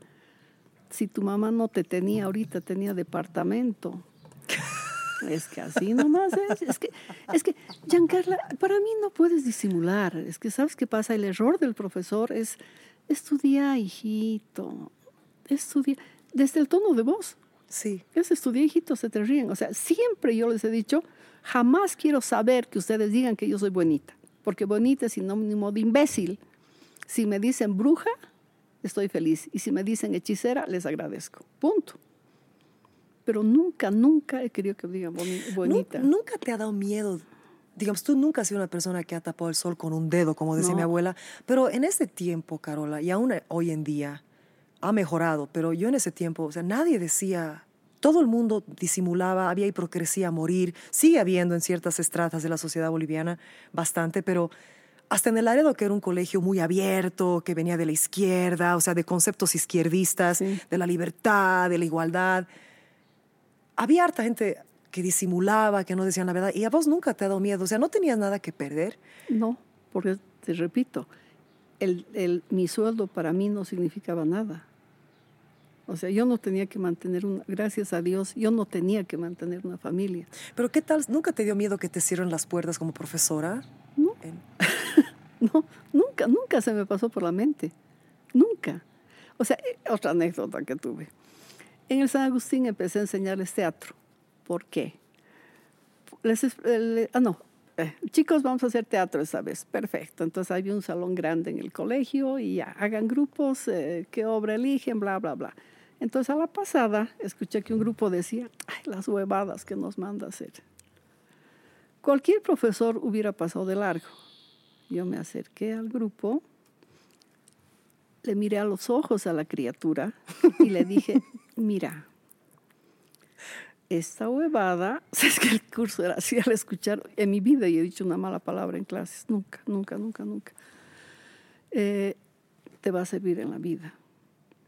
Con esta huevada vas a poder ir y buscar trabajo, porque la vida es un teatro. Con esta huevada te vas a declarar una chica. Con esta huevada vas a enfrentar la vida. No con dos más dos son cuatro. No, eso no. Haber andado donde una chica y dile, resuelve esta ecuación y vas a ser mi chica. A ver, dile. Mira, ¿sabes qué? El curso, o sea, mi, mi grito de huevada se escuchó en todo el salón. ¡Con grande. esta Sí, sí, es huevada! que claro. Entonces, ¿qué hacemos los profesores? Escuchamos una mala palabra y nos hacemos a los sordos. Ahí el chico ya te ganó un 50% de terreno. Porque si un chico dice una palabrota para que tú escuches, se refiere a ti. Y tienes que enfrentar la situación. No puedes retroceder ni ocultarte. No, listo. Entonces, en ese sentido era, no, no digas, la Carola te va a lavar tu boca con el cepillo del baño, no digas que no te escuchen así los más chiquitos, ¿no? Listo, ya está. Es que, ¿qué te digo? Como profesor eres ejemplo, Giancarla. Y si eres taimado, eres mentiroso, Malo. malo, te aprovechas, eso enseñas. Es que ese es el peligro, Giancarla. Eso es lo que realmente enseñas a los chicos, no otra cosa. ¿Cuántos saben de gramática? No sé, no sé. Pero que hay cosas que las tienen muy claras, porque las pasaron conmigo, las tienen. Las tienen, eso sí. Porque, o sea, nunca he mentido. Y otra vez, yo no tenía celular Claro. y sonó un celular en clases. En San Agustín. En San Claro. Agustín. ¿De quién es el celular? ¿De quién es el celular? Es mío. Muy bien. ¿Sabes qué? Diles a tus papás que tú pasas clases hasta las doce y media. Diles a tus papás que si hay emergencia hay un teléfono en el colegio. Tú no tienes por qué hacer sonar tu celular en mi clase. Es que, Giancarla, clarito, clarito. Y dije, el día que yo tenga celular y suene en clases, ustedes tienen 70. Ahí quedó la historia, esto era sexto de primaria. Yo trabajaba con sexto, séptimo y después volvía con lo que era primero medio y segundo medio. ¿Listo? Estando en segundo medio, el timbre tocaba cuatro y media, cuatro y veinticuatro sonó mi celular. Casi me muero, o sea, pensá, pasaron cinco años, cuatro años, miércoles. Y de ahí una voz, ahora tenemos todos 70. O sea, siempre rezábamos en San Agustín, rezamos, nos fuimos. Y consulté con mi almohada. Yo dije, yo ofrecí y tengo que cumplir. Claro. Punto. Entonces al otro día hablé con el director y le dije, doctor, casi todo el curso va a tener 70, menos los que están aplazados. Carola, eso no puede ser, sí puede ser, doctor, porque yo hace cuatro años dije que si sonaba mi celular tenía 70 y yo tengo que tener palabra. Listo, tuvieron 70. Ahora, ¿qué, fue, ¿qué te digo? No me faltaron al respeto y mucho menos. Decían que me clonen. es que es así, Giancarla. El chico se da cuenta, se da cuenta cuando eres falsa, cuando eres real, se da cuenta. No necesitas ponerte tu letrero de soy justa. No, no. Y eso me apena de la educación en este momento. De verdad me duele, me duele. pero en ese momento también, cuando tú, cuando tú, tú, eras profesora ya, cuando yo era una niña, también había mucha falsedad. Más bien yo pienso que había más falsedad descontrolada Ahora es el otro extremo. Digamos, si un profesor es falso, si es malo, o si por lo menos es un poquito estricto, ya todo el mundo está, ay, es un abusador, ¿no ve? Pero en ese momento, cuando tú eras profesora de Laredo y yo era una niña, habían pocos profesores de la mañana y profesoras, más que nada, que se comparaban a tu a la forma tan sincera en la que tú enseñabas y tratabas a los estudiantes, porque no nos tratabas como unos chitis. Nos tratabas como veías al ser humano detrás de esa persona y decías, a ver, ¿cuál es el problema? ¿Qué te pasa? Ya, no eras así dulce ni nada, o sea, eras dura, digamos, dura, pero había un amor, un amor de tigre, ¿entiendes? Pero era como que no era mentira y no, estabas ahí tratando de hacer daño a nadie. En cambio, Ana, o sea, te digo, es generalmente conocido entre muchas generaciones el mismo nombre, las mismas profesoras que han hecho daño, han tratado mal, han sido mm. abusivos, abusivas, han hablado cosas horribles de las niñas y de los niños, o sea, cosas, y tú sabes, ¿no? Has escuchado. Y había una falsedad, una fingir, una, un pretender que, ay, hay que ser así, hay que ser así, o sea, y eso más bien era muy permeable o sea, estaba ahí, presente. Eh, pero aquí es el resultado. ¿Qué piensas tú de ellos? ¿En qué conceptos los tienes? Me dan pena. Me dan pena porque una persona que a un niño de 11 o 12 años, digamos, le, le diga algo que a mí una profesora me dijo, te lo he comentado, lo voy a decir ahora, pero me dijo que yo era una libertina. A mis 11 años. ¿Por qué? O sea, tenía un guardapolvo, te ubicas. O sea, el guardapolvo, para los que no saben, que no son de Bolivia, es como un, una, como lo que se ponen los doctores, ¿no? Como un mandil blanco.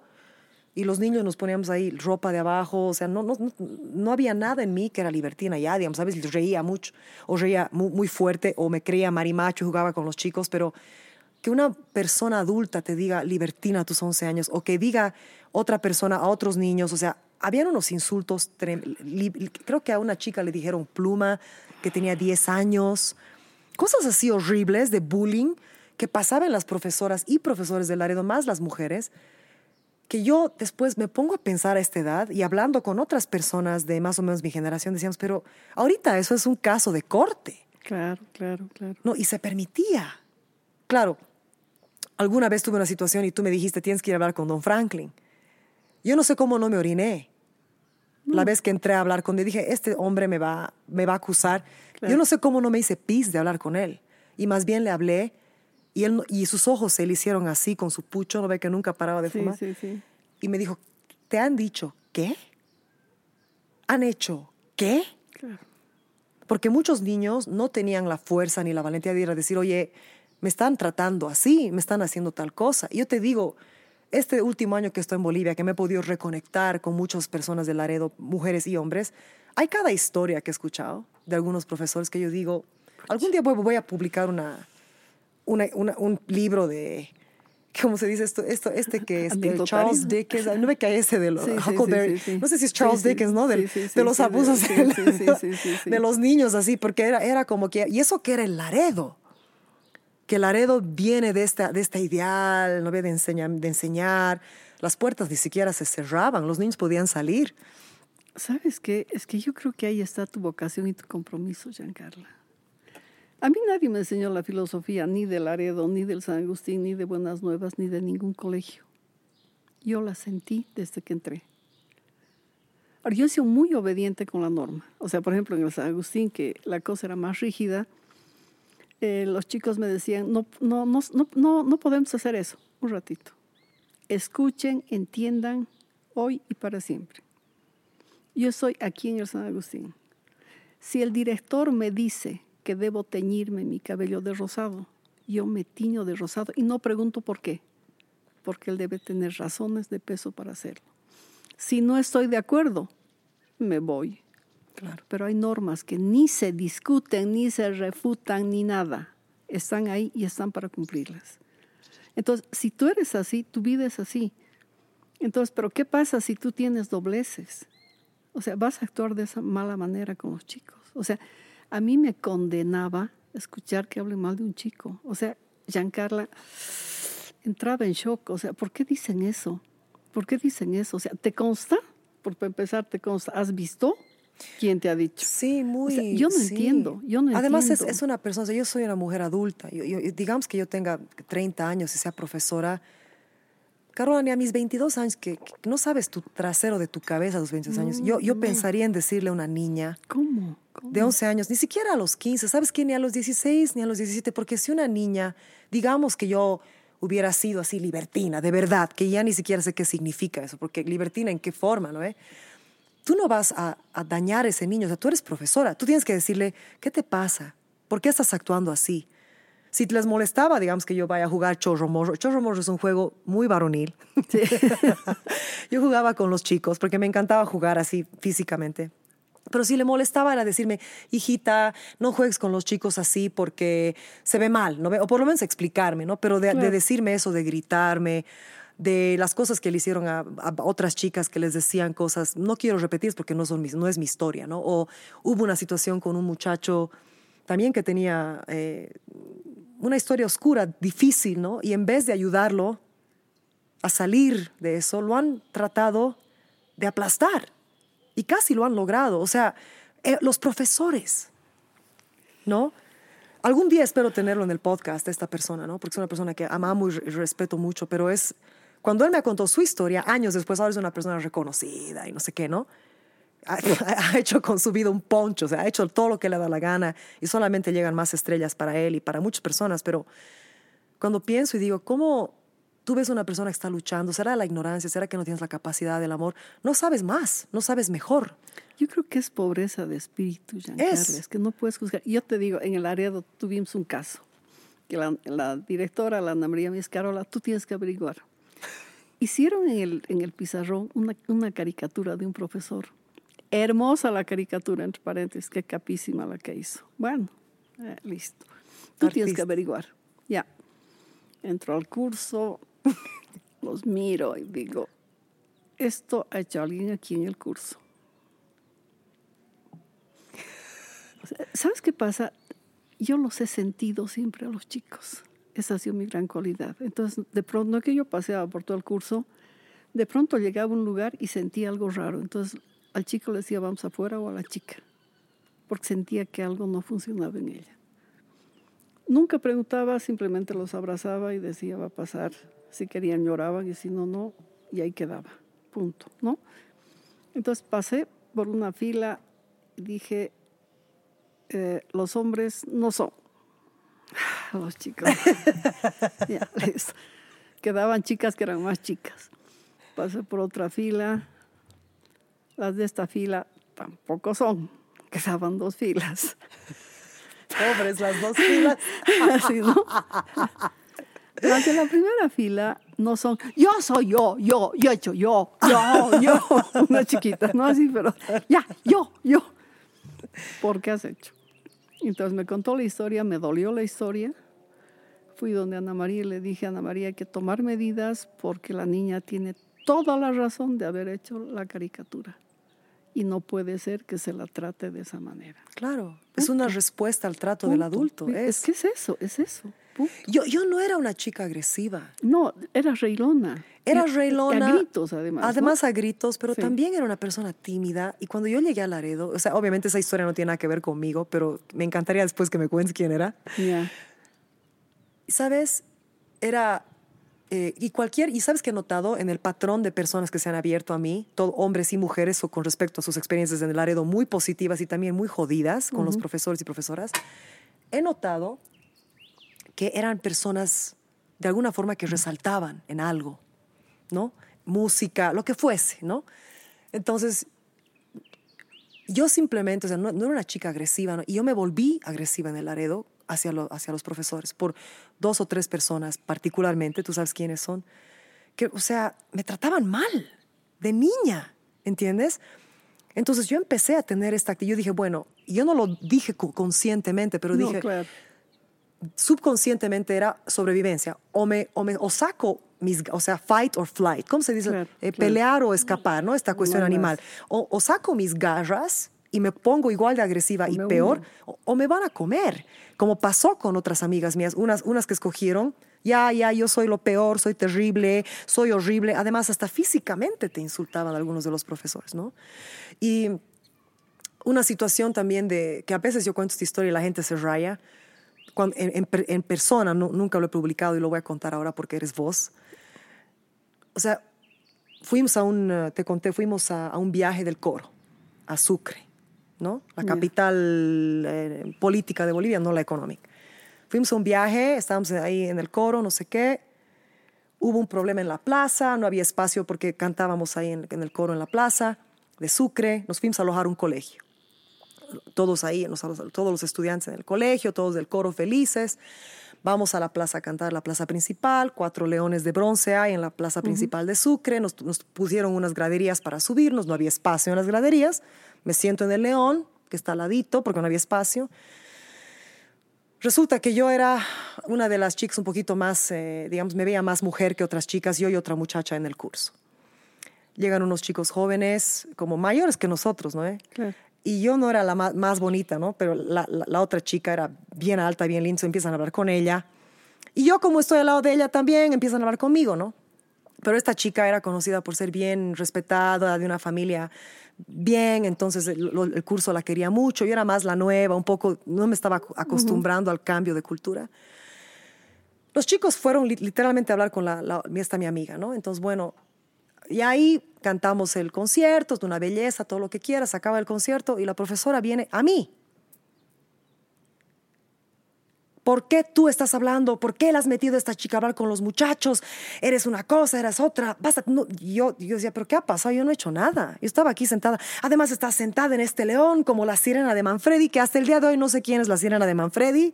Nunca me olvidó ese término. ¿Quién es la sirena de Manfredi? Debe ser una obra de teatro, no sé. ¿Sabes qué? No vas a hablar más en el resto del, del- del- viaje. Tú estás dañando a todas las niñas del curso. Eres esto y esto y esto y esto y te vas a callar frente a la chica, ya, frente a todos mis amigos. Yo no me acordaba, Carola, yo no pensé que nadie se acordaba de ese viaje. Y hasta muy recientemente hablé con un amigo del curso y me dijo, ¿cómo vas a pensar que no nos hemos acordado? Todo el mundo se acuerda de ese viaje por lo que ha pasado. Yo dije, de verdad, no era solamente yo, porque 11 años, piensas que todo el resto está jugando con juguetes.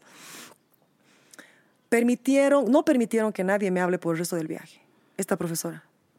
Yo tenía que dormir aparte de los niños, eran tres o cuatro días. Yo tenía que sentarme atrás del bus, tenía que comer sola.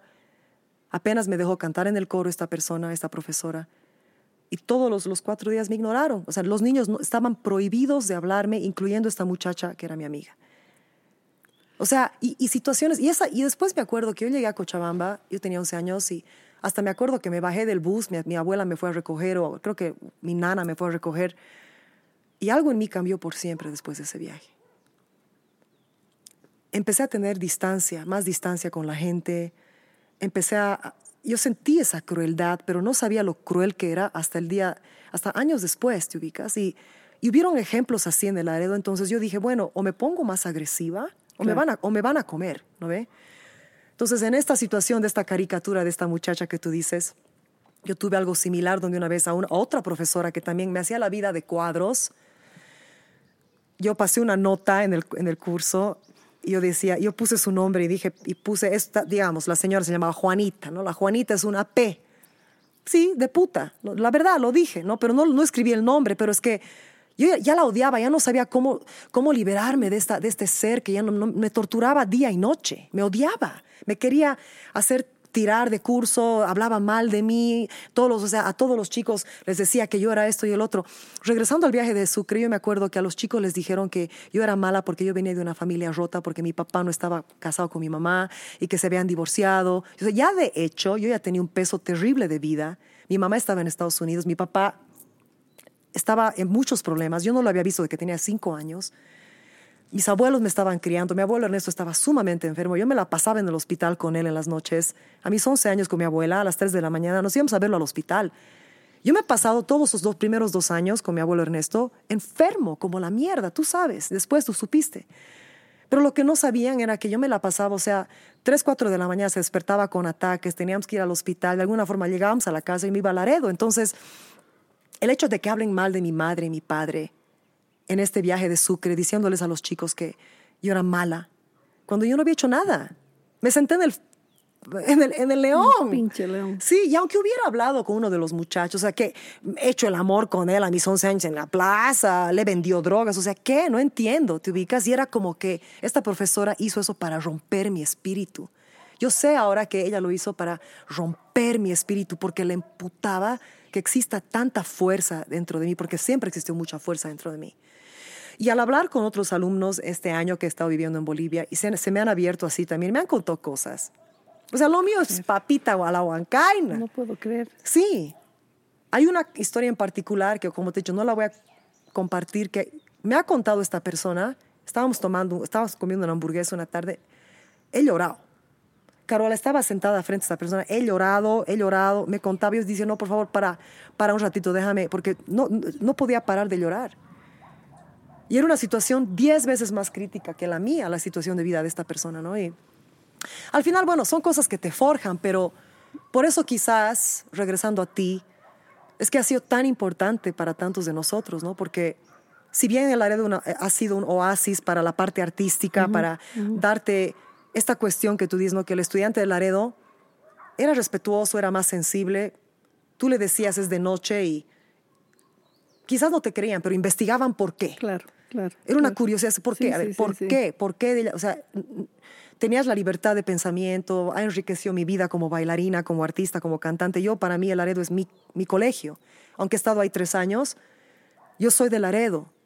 Y lo tengo en mi biografía. He cantado en todas partes del mundo, pero soy de Laredo. por si acaso. Por si acaso, ¿no? he tenido profesores que me han educado. El Koichi, que también me ha sacado la mierda, me me ha sacado la mugre. Él me enseñó mi disciplina, mi integridad me ha dicho, no puedes depender de tu talento nunca, jamás, el talento se va. Lo que tienes que depender es de tu disciplina, tu trabajo. Claro. Un profesor que es muy polémico. Totalmente. No, porque hasta ha pegado a estudiantes el japonés, pero yo le agradezco hasta el final de mis días. Porque a pesar de que he sido duro y razonable y lógico, a veces loco, a mí me enseñó mi disciplina. Y esa disciplina que me, me ha inculcado a palo, a palo emocional y mental, yo le llevo el resto de mi vida hasta el día de hoy la tengo y ha sido un arma. Él me ha armado, ¿no? Entonces, si bien el área me ha dado todo, me ha dado a ti, ¿no? Me ha dado muchas cosas, también quizás por eso los estudiantes que te amamos, te amamos, ¿no? Porque no eras una persona maliciosa, no eras una, eras una profesora que te quería ver al estudiante adelantar. Tú nunca, yo nunca te he escuchado a ti decirle algo dañino o malicioso a un estudiante. Nunca. Dura sí, que los encaraba así, pero nunca ha sido manipuladora, tratar de bajonear a la persona. Nunca, nunca. Solamente exigías que tengan excelencia, exigías que hagan su trabajo. Sí. Los enfrentabas. ¿Sabes qué pasa? Es muy fácil trabajar con chicos sumisos. Lindo es trabajar con chicos sumisos. Cállense, callados. Hablen, hablen. Es muy fácil. Pero un chico contestatario es un problema. Entonces, ¿qué, qué hay que hacer? Hay que bajarlo. Hay que bajarlo. O sea, y no se dan cuenta de las consecuencias que tiene eso en la sociedad futura. O sea, no es cosa de que, o sea, yo te digo, yo tengo una cosa que me duele, me has hecho recuerdo y me duele el alma. Trabajé en primaria, la primera vez, unos mesecitos, tercero de primaria. Tenía que enseñar la división. Yo no sé dividir hasta el día de hoy. Listo. Entonces, ¿qué hago? me preparé, de verdad, no sabes cómo me preparé en la noche, ¿no? Bien, me salían bien los resultados. Bien, bien, bien, bien, bien, bien. Pues es que cuando no sabes, no sabes, Giancarla. No sabes, porque esa tu enseñanza nace de adentro del corazón. Entonces, de verdad, me preparé bien. Mi papá ingeniero me enseñó a dividir bien. O sea, nunca había preparado una clase con tanto detalle. Llego a clases, la división, hasta llegué. ¿Acaso podía dividir, Giancarla? O sea, ese es un peso profesional que tengo, porque estoy segurísima que por mi culpa ese curso no sabe dividir y es así de seria la cosa, no creas. O sea, cuando yo fallo en algo, es así de serio, no, no es chiste. Es que es verdad, te no marca. es no podía dividir yo, son tampoco, no, no es así. Te marca por o sea, toda si tienes la, conciencia, Sí. entonces tú se salía al recreo y le dije a mi amiga, que era una capísima, y ella sí era profesora de primaria, por favor, Ruth, le digo, enseñarles la división. Es chicos, no, no entienden nada. ¿Por qué? Porque yo no entiendo, pues, ¿cómo van a entender ellos? Entonces, todo parte de ti, siempre parte de ti. Si tú no eres, no eres, qué sé yo, o sea, si tú eres acomplejada, ¿qué vas a dar? Complejo. Si tú eres rencorosa, ¿qué vas a dar? Rencor. Si tú eres envidiosa, ¿qué das? Envidia. Es que Tú alguna vez me así. mencionaste eso, porque yo digo, ¿cómo una profesora va a tenerle envidia a una niña de 11 años o 12 años? Es que sí. Yo sé, pero Sí. y recién ahora estoy más o menos comprendiendo Claro, el concepto, pero o sea, yo, digamos, veo a una guagua de 5, 6, 7, 11, hasta 15. Yo tengo una sobrina de 22 años.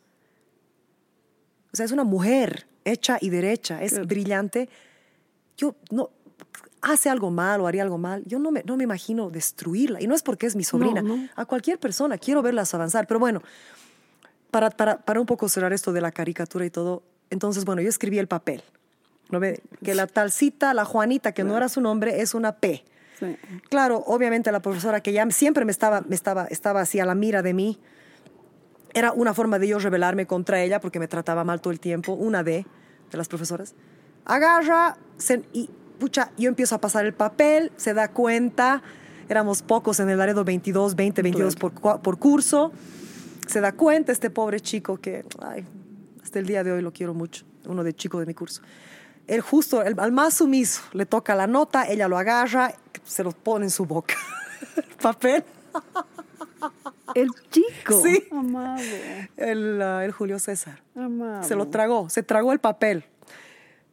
Y abre sus ojos, la profesora le dice, ¿qué tienes en tu boca? ¿Quiere que...? Y el otro no hablaba, no, ¿sabes qué? Era que lo iban a enterrar vivo, él nunca iba a decir que, quién, quién pasó el papel, todos sabían que era yo, ¿no? La que pasó el papel. ¿Pero te das Sabían, cuenta esa lealtad? Sí, es que éramos así los del curso. Eso es lo que vale. Y todos sabían que había una guerra extraña entre esta profesora y yo, ¿no? Más ella hacia mí, es de una feta, ¿no? Una niña. Este chico así, con la nota en su boca. Porque, ¿qué pasó? Yo empecé a pasar la nota, los chicos se reían. Entonces, la- Claro. la- la- entonces ja, ja, ja, pasaban, ja, ja, ja, ja. Y claro, que es que de- no había la palabra puta, era P. Hubiera podido ser, la, la Juanita es una power. También es cosa, depende Es de qué quieres leer. Exacto, la Juanita es una poderosa Claro. señora del universo. Ella decidió pensar que era una mala palabra. Entonces, bueno, los chicos pasan la notita, empiezan a reírse, la profesora se da cuenta, justo se da cuenta, el Julio César agarra la nota, se la mete a su boca. Entonces ella lo agarra y le dice, dime quién ha pasado esta nota, quién, así lo tiene, así como en... Y todo el mundo callado. Yo dije, no, si yo no digo algo, lo, lo va, lo va a llevar este No, pobre claro. nada que ver, tengo que enfrentar. Y digo, pero voy a enfrentar como en las películas, como una hero, heroína. Me paro y digo, yo he sido, yo he sido, claro, me estaba haciendo pis, ¿no? Claro. Yo he sido. Uf, para que la- la- poco más no me agarra de mis pelos, claro, no me tocó, no estoy mintiendo, pero me botó del curso, no sé qué. Y bueno, después, y llegué a ti, pues. Sí. Y yo dije, no, aquí acabó y me van a votar ya con el hecho de que con mis abuelos, o sea, había tanta, tanto drama en mi casa en ese momento con mi abuelo en la enfermedad. Mi abuela era bien estricta. Y dije, no, aquí se acabó todo, ya, ya me odian igual todos. Aquí se acabó. Voy a tener que ir a un colegio, un colegio privado con monjas, no sé. Tú me diste muy buenos consejos y no me reñiste. Porque tú me conocías, tú entendías Claro, de dónde venía. sí, sí, sí, sí, Pero yo soy un ejemplo, Carola, en muchos que yo he estado hablando con la gente que tú has hecho lo mismo. De gente, de niños en el Laredo, jóvenes que estaban siendo abusados mentalmente, psicológicamente. Los profesores los estaban tratando mal y tú les has dado una forma, una salida de, de poder def- defenderse sin tener que hacer cosas malas, ¿no? Qué, qué lindo que me digas eso, pero yo te digo, a estas alturas de mi vida, eso me queda. Y es bello saber eso. Claro, y no te estoy haciendo la heroína de todo, pero es diferente. O sea, por ejemplo, eso a mí me ha marcado mucho porque yo he dicho, sí, sí, yo quiero ser como ella. Yo quiero ser la solución. Sí, yo no quiero ser parte del puto problema. Yo no quiero ser la maldita o la persona mala que dice, eres una libertina, una niña de 11 años. Yo no quiero ser así. No, y la vida me ha dado mucha bendición y todo, y he tenido mis momentos duros, pero al final lo que rescato es, yo quiero ser del equipo de ella. Sí, o sea, al final, ¿qué sacas? Ay, yo- una cosa que me pasó en el San Agustín también, un chiti, un chiquito nuevo, ¿no? Chiti, en me primero encanta medio. que- Primero medio.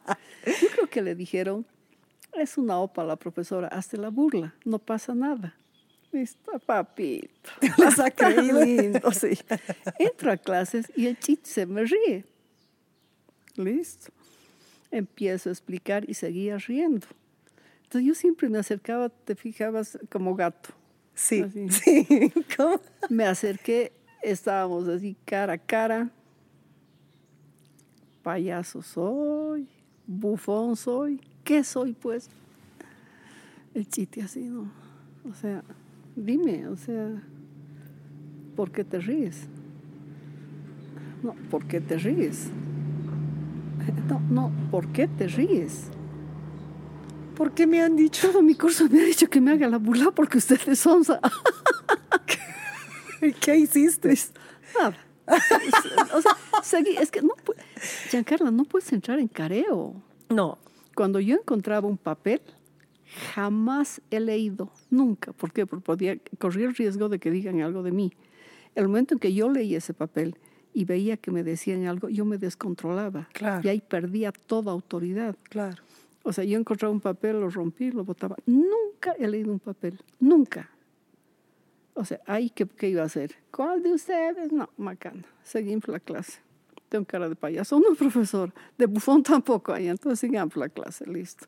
Nunca más. Bueno, pasan días y pasaron los de la promo y uno de los chitis grita, Carola, te amo. El chiquito. Un ratito, profesora. Sí.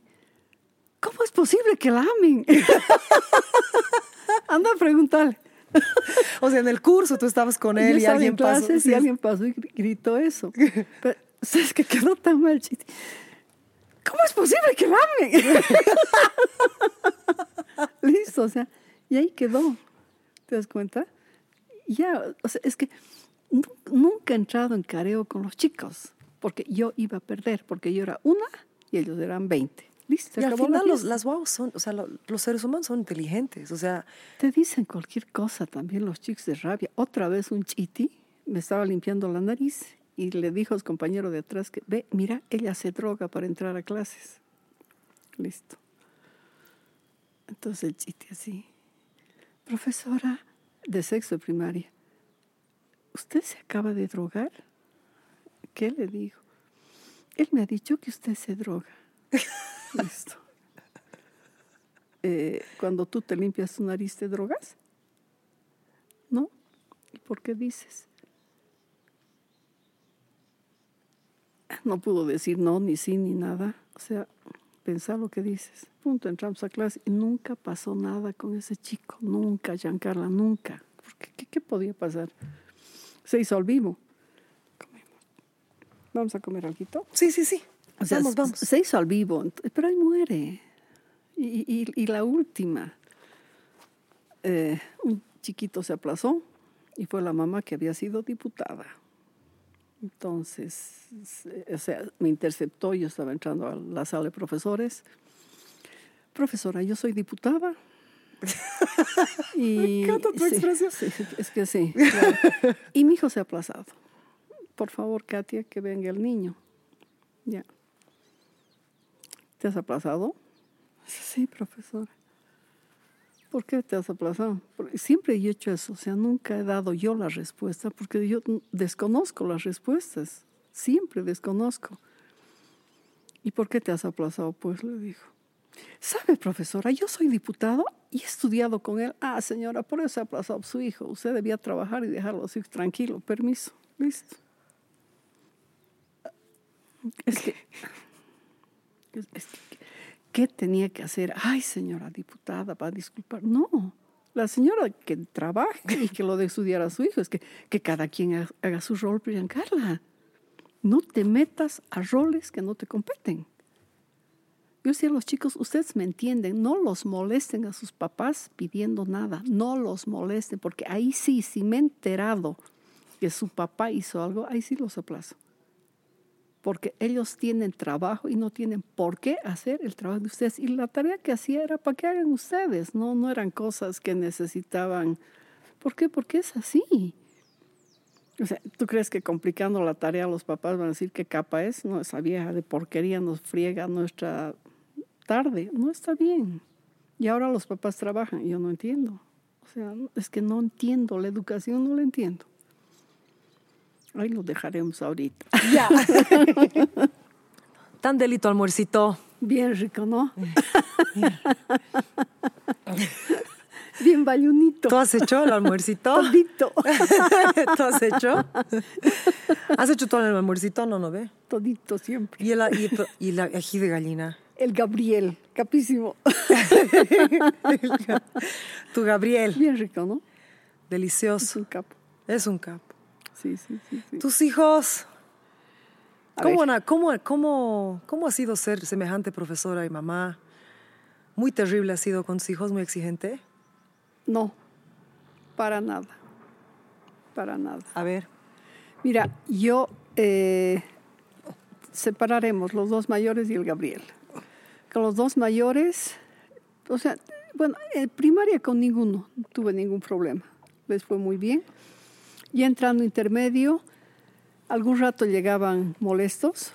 Entonces yo recibía la libreta y les decía muy bien, a ver, ¿cuánto tienes el lenguaje? Por decir, tenían 50 de nota. Esa es tu nota, no tengo 60, ya tienes 60. En matemáticas, ¿cuánto? Tengo 50, ¿y cuánto deberías tener? 30, ah, ya tienes 30. Así, punto. Listo. Nunca me he sentado a hacer nada con ellos, nunca, nunca, nunca, nunca. Por lo que pregono. En mi casa soy mamá, no me pueden dar tarea. Eh, cuando estuvo mi- el Gabriel en el Isacatie, me llamó la profesora, ¿El kinder? no, en, en intermedio. Ah, ya, yo no Es- sabía. Bueno, así, estuvo. ya, ya, ya. en sexto de primaria, me llamó y me dijo, es una barbaridad que usted no lo apoya a su hijo. Su hijo necesita apoyo. ¿Qué hace usted que no lo apoya? Está aplazado en dos materias. As- Y delante de todos los padres de familia. Entonces yo me quedé mirándola.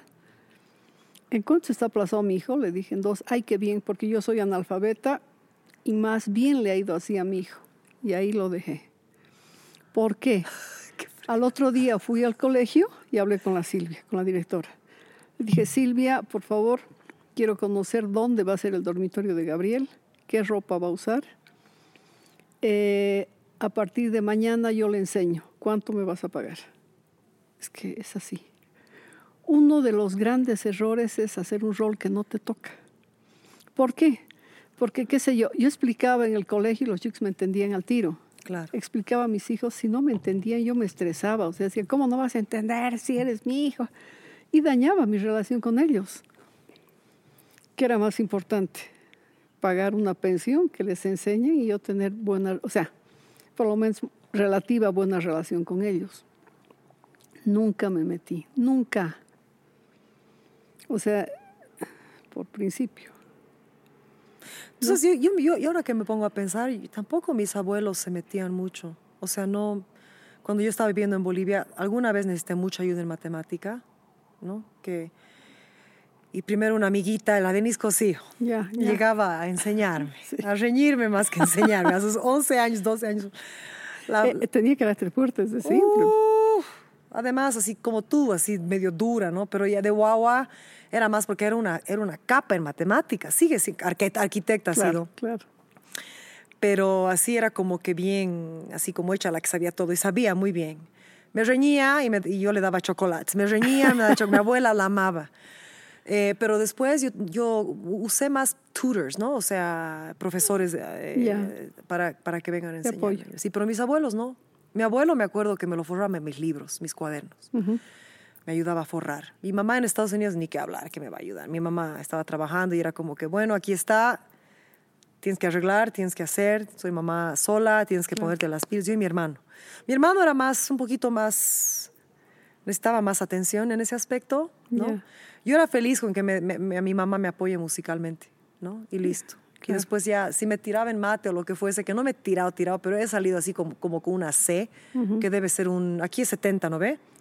Ahora lo, 100, lo mejor. Pero era 70. Claro, en ese, ahora es 100, entonces un C es como 70 ya, ¿no? 70, 65, apenas así. He llegado hasta trigonometría y apenas, rezando a Dios. No era tu fuerte, ¿no? No, además que también, como tú dices, ¿no? Yo pienso que un poco las lagunas de enseñanza, ¿no? Claro, en la verdad es que tengo más capacidad para letras, escribir, Claro. lo La matemática, ciencia exacta, ni la química, ni la biología, es muy difícil, era muy difícil para mí retener esa información. Yo te cuento una anécdota. O sea, el Diego y la Anaí fueron muy responsables. Muy, muy responsables. Punto. El Diego, por ejemplo, eh, ¿te acuerdas que yo en el Aredo imponía un, un periodo, un libro y el siguiente elegían lo que querían? Entonces, el Diego andaba furiosísimo con la profesora porque les imponía libros. Y decía, ¿cómo voy a leer esa estupidez que no corresponde? Porque los dos son súper lectores. Sí, yo sé. Pero bueno, tienes que seguir leyendo. El Gabriel era un despiste. Ah, no, genial. E- Esto es genial. Bueno, yo trabajaba toda la mañana y en la tarde estaba con mis hijitos. Un día de esos, seis y media de la tarde. Mañana tengo, estaba en kinder, tengo que disfrazarme de Zipi. ¿De qué? Zipi. Diego, Anaí, ¿qué Zipi? ¿Qué Zipi? Después en la tele, ahí, ¿qué canal? ¿Qué canal? Así histérica, yo no seis y media. Me pongo a ver tele y no salía pues, el bendito Zipi. Cerca a las siete sale, era el Zipiripi. El Zipiripi era una estrella. Entonces el Gabriel me dijo, tengo que ir de Zipi, pues ya, a tu carrera, ya. No, vamos, tengo que mandar a hacer un, armazón para la estrella.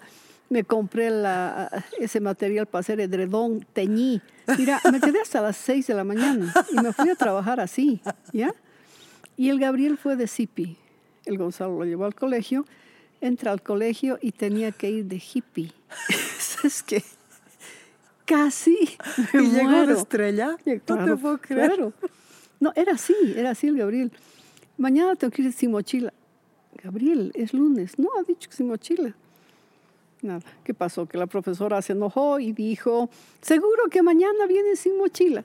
Listo, clean caja, sin mochila. O sea, despistadísimo, Tus tres hijos son muy diferentes unos de otros, ¿no? bien diferentes. O sea, los dos mayores tienen una chispa, son de mordaces, no sé a quién habrán salido.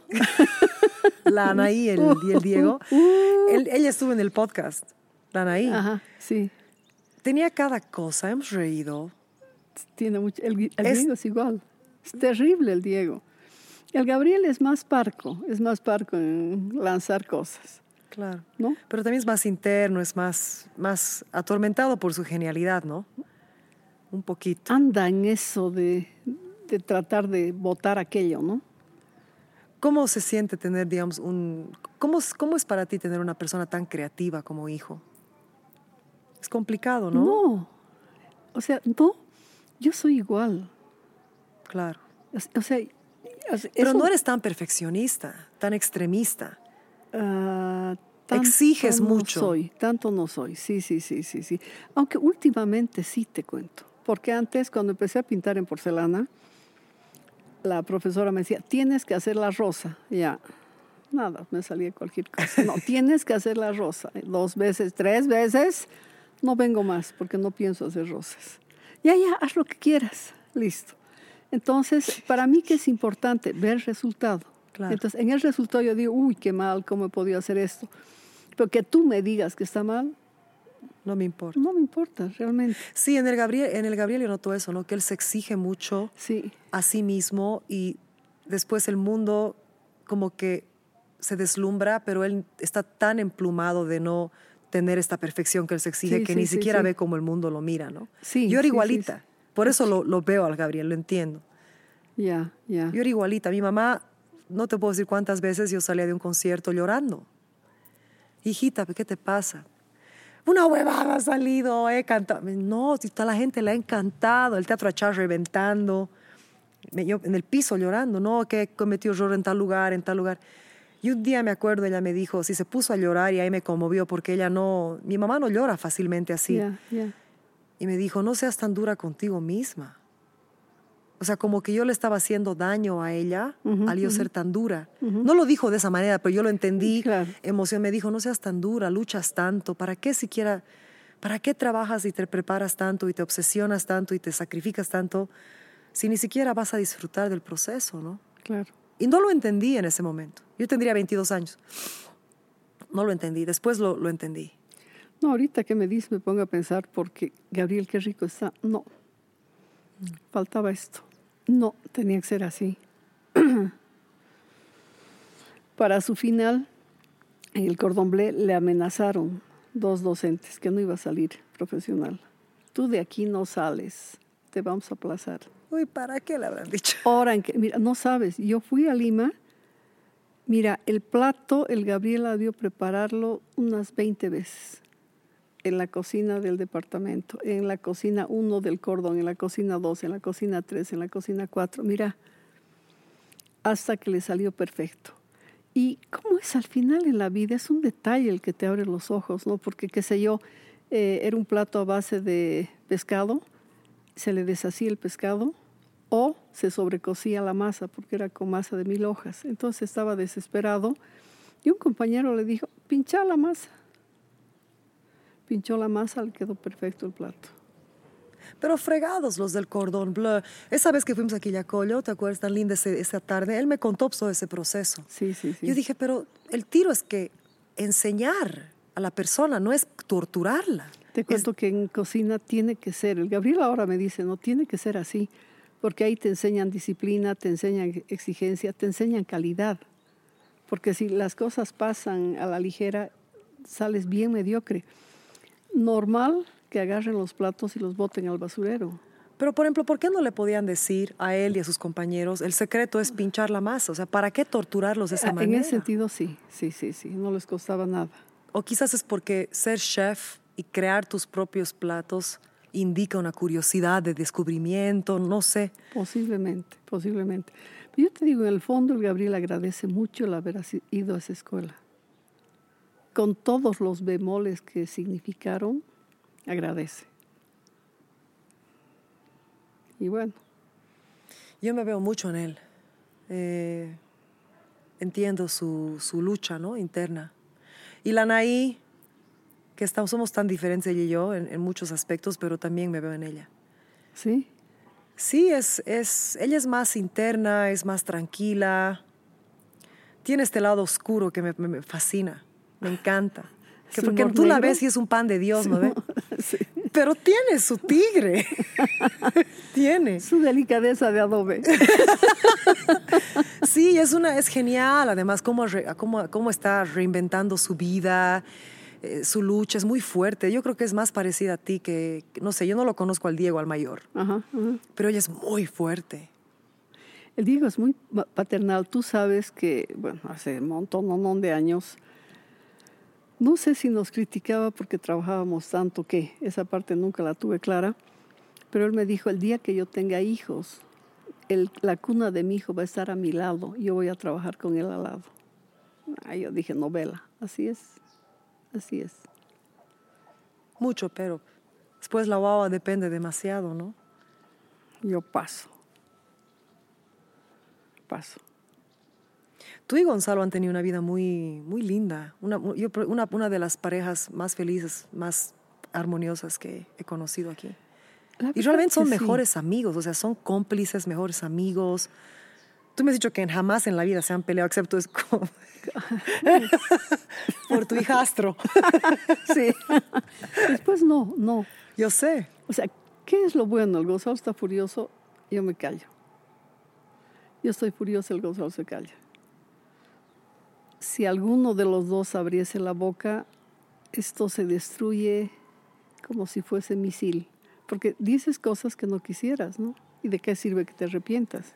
¿Y cómo han aprendido eso? Porque se han casado súper jóvenes, no es como que han ido, han ido a terapia. No, o sea, en mi caso puede ser el ejemplo de mi papá.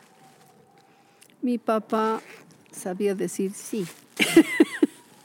mi papá era una dulzura, o sea, mi papi era un hombre excepcional, muy lindo. Nunca discutía, o sea, estaba con ganas de comérsela a mi mamá y se agarraba su frente. Guau, guay, Emita, amorosa, pero guau, guay. Esa era su reta. ¿Cochala era? Sí. Entonces, eh, potosino. Ah, con Su razón. reta esa era. O sea, algún rato que se ponía torpe, porque mi mami era bien torpe cuando reñía, decía, guau, guay, Emita, es tu hija. Guau, guay, ¿cómo vas a decir eso? Así, punto. Y ahí quedaba, listo. ¿Qué hacía tu papá, Carola? Ingeniero minero. Trabajó en las minas, después eh, era un capo, mi papi inventaba todo, todo. Fue el primero en crear el, el alimento balanceado para aves y para animales. Eh, hizo una lavadora, o sea, todo hacía. Eh, se inventó cómo podían hacerse los maples, o sea, capísimo mi papi. Todo, todo, todo, todo se inventaba. Y, además las cosas bien hechas, ¿no? Con planos, con todo, no era así nomás. Y cuando el Diego decidió entrar a la universidad, mi papá decía que estudie ingeniería de alimentos, vamos a hacer harto con el Diego, vamos a hacer un montón de cosas. Estaba mi papi inventando una máquina para deshidratar alimentos, o sea, toda su vida anduvo en eso. Curioso a morir, Uh, inventor. Y de familia. Todos los hermanos eran así. Uno de ellos hacía vainilla sin vainilla. Deliciosísima la vainilla que hacía, pero sin vainilla. Listo. Un capo. Ya. El matrimonio con tu, con la, con tu mamá. Aparte de que él era el que... Sí, Ay, mi mami era de carácter muy fuerte, muy, muy fuerte. O sea, nada que ver contigo. No, no, no, no, yo soy monjita la caridad. ¿De verdad? no me imagino. Ya sé decir sí, mi amor. no, muy fuerte mi mamá. Mi mamá decía, es de noche y todos estamos ya dormidos. O sea, con mi mamá no había discusión, no había opción, o sea, no llegabas a acuerdos. ¿Potosina también? co- No, cochala. Cochala. Naya, bien cochala. Uh, terrible. Mi mamá no tenía miedo a nada ni a nadie. O sea, era terrible mi mami. O sea, y cuando tenía que defendernos, me acuerdo que en colegio me trató muy mal una profesora, muy, muy mal. Mi papi estaba en La Paz y yo llegué llorando a la casa. Y mi hermano, ¿dónde está la escopeta? La voy a matar a esa vieja. Mi mamá fue al colegio. Mira, le dijo a la monja y a la profesora todo menos que era bonita. No supieron qué hacer. Doctora, tranquila, no lo tome así. La profesora, yo la quiero mucho a Carola. Mentira, porque no quería nada. A mí también le decían lo mismo a mi abuela, estas bullies. Sí, sí, sí, sí, sí, claro. ¿No ve? El mismo lenguaje. El irlandés era el tu colegio, ¿no veo? No. Santa María. Ah, Santa María. Sí, sea, Alemán. sí, no, no supo, que- la monja no sabía qué hacer. Y otra cosa dolorosa, tú sabes que desde esa vez, porque mi mami quiso llegar hasta el ministerio, dijo, voy a dar parte y que le suspendan como profesor. Usted no tiene derecho a expresarse de esa manera de mi hija, no tiene ningún derecho. Mi mami era así, era matar. Entonces la profesora, no, yo la quiero. da, da". Tú sabes que nunca más me tomó examen y mi nota no bajó de 60. O sea, qué infeliz. Porque es algo que a mí no me enorgullece, o sea, me da bronca que haya sido tan cobarde, tan infeliz. Entonces, ¿qué haces con una calidad de profesor así? Que te da el golpe y después te amo. No, es que no, Giancarla. Para mí los profesores tienen que ser íntegros. En la normal, cuando ya iba a salir profesora, los del curso inferior se aplazaron en X materia y, e hicieron bloqueo. Llamaron al ministro y todo porque en la normal nos matoneaban mucho y no podía ser que no haya desquite. O sea, es que no entraba en mi, en mi cesera. Sí vamos a ser profesores, como yo, profesora, iba a pedir, iba a dar desquite. ¿Con qué moral? Claro. No, pues ese día fue el ministro y todo, pedí la palabra y dije, una barbaridad, deberían cerrar ese curso porque ¿qué clase de profesores van a salir? Que estén pidiendo desquite, o sea, ¿entiende lo que es desquite de un profesor? No, pues. Porque mi curso, eso sí, todos salimos con, Con- notas altas. Todos. O sea, muy buen curso. ¿Y tu mamá qué, eh, o sea, te- qué, qué hacía tu mamá? ¿Era ma- madre de casa? No, dentista. Ah, perdón, eso- sí, sí, sí, sí. Nunca tocó una cebolla. Sí, hoy día está- nunca he visto en mi vida a alguien. O sea, eso me impresiona. Y tu hijo chef, encima de todo. No, si mi hijo chef hace así. No, yo así entro nomás a la cocina, así cortando la cebolla. O sea, ha pelado, has pelado la cebolla sin tocarla. Sí. Es que mi mamá era dentista. Yo, ¿y qué? No, es que te das cuenta cómo se te graban las cosas. Y no puedo, o sea, algún rato he querido cortar así, no puedo. O sea, como que mis dedos no me responden.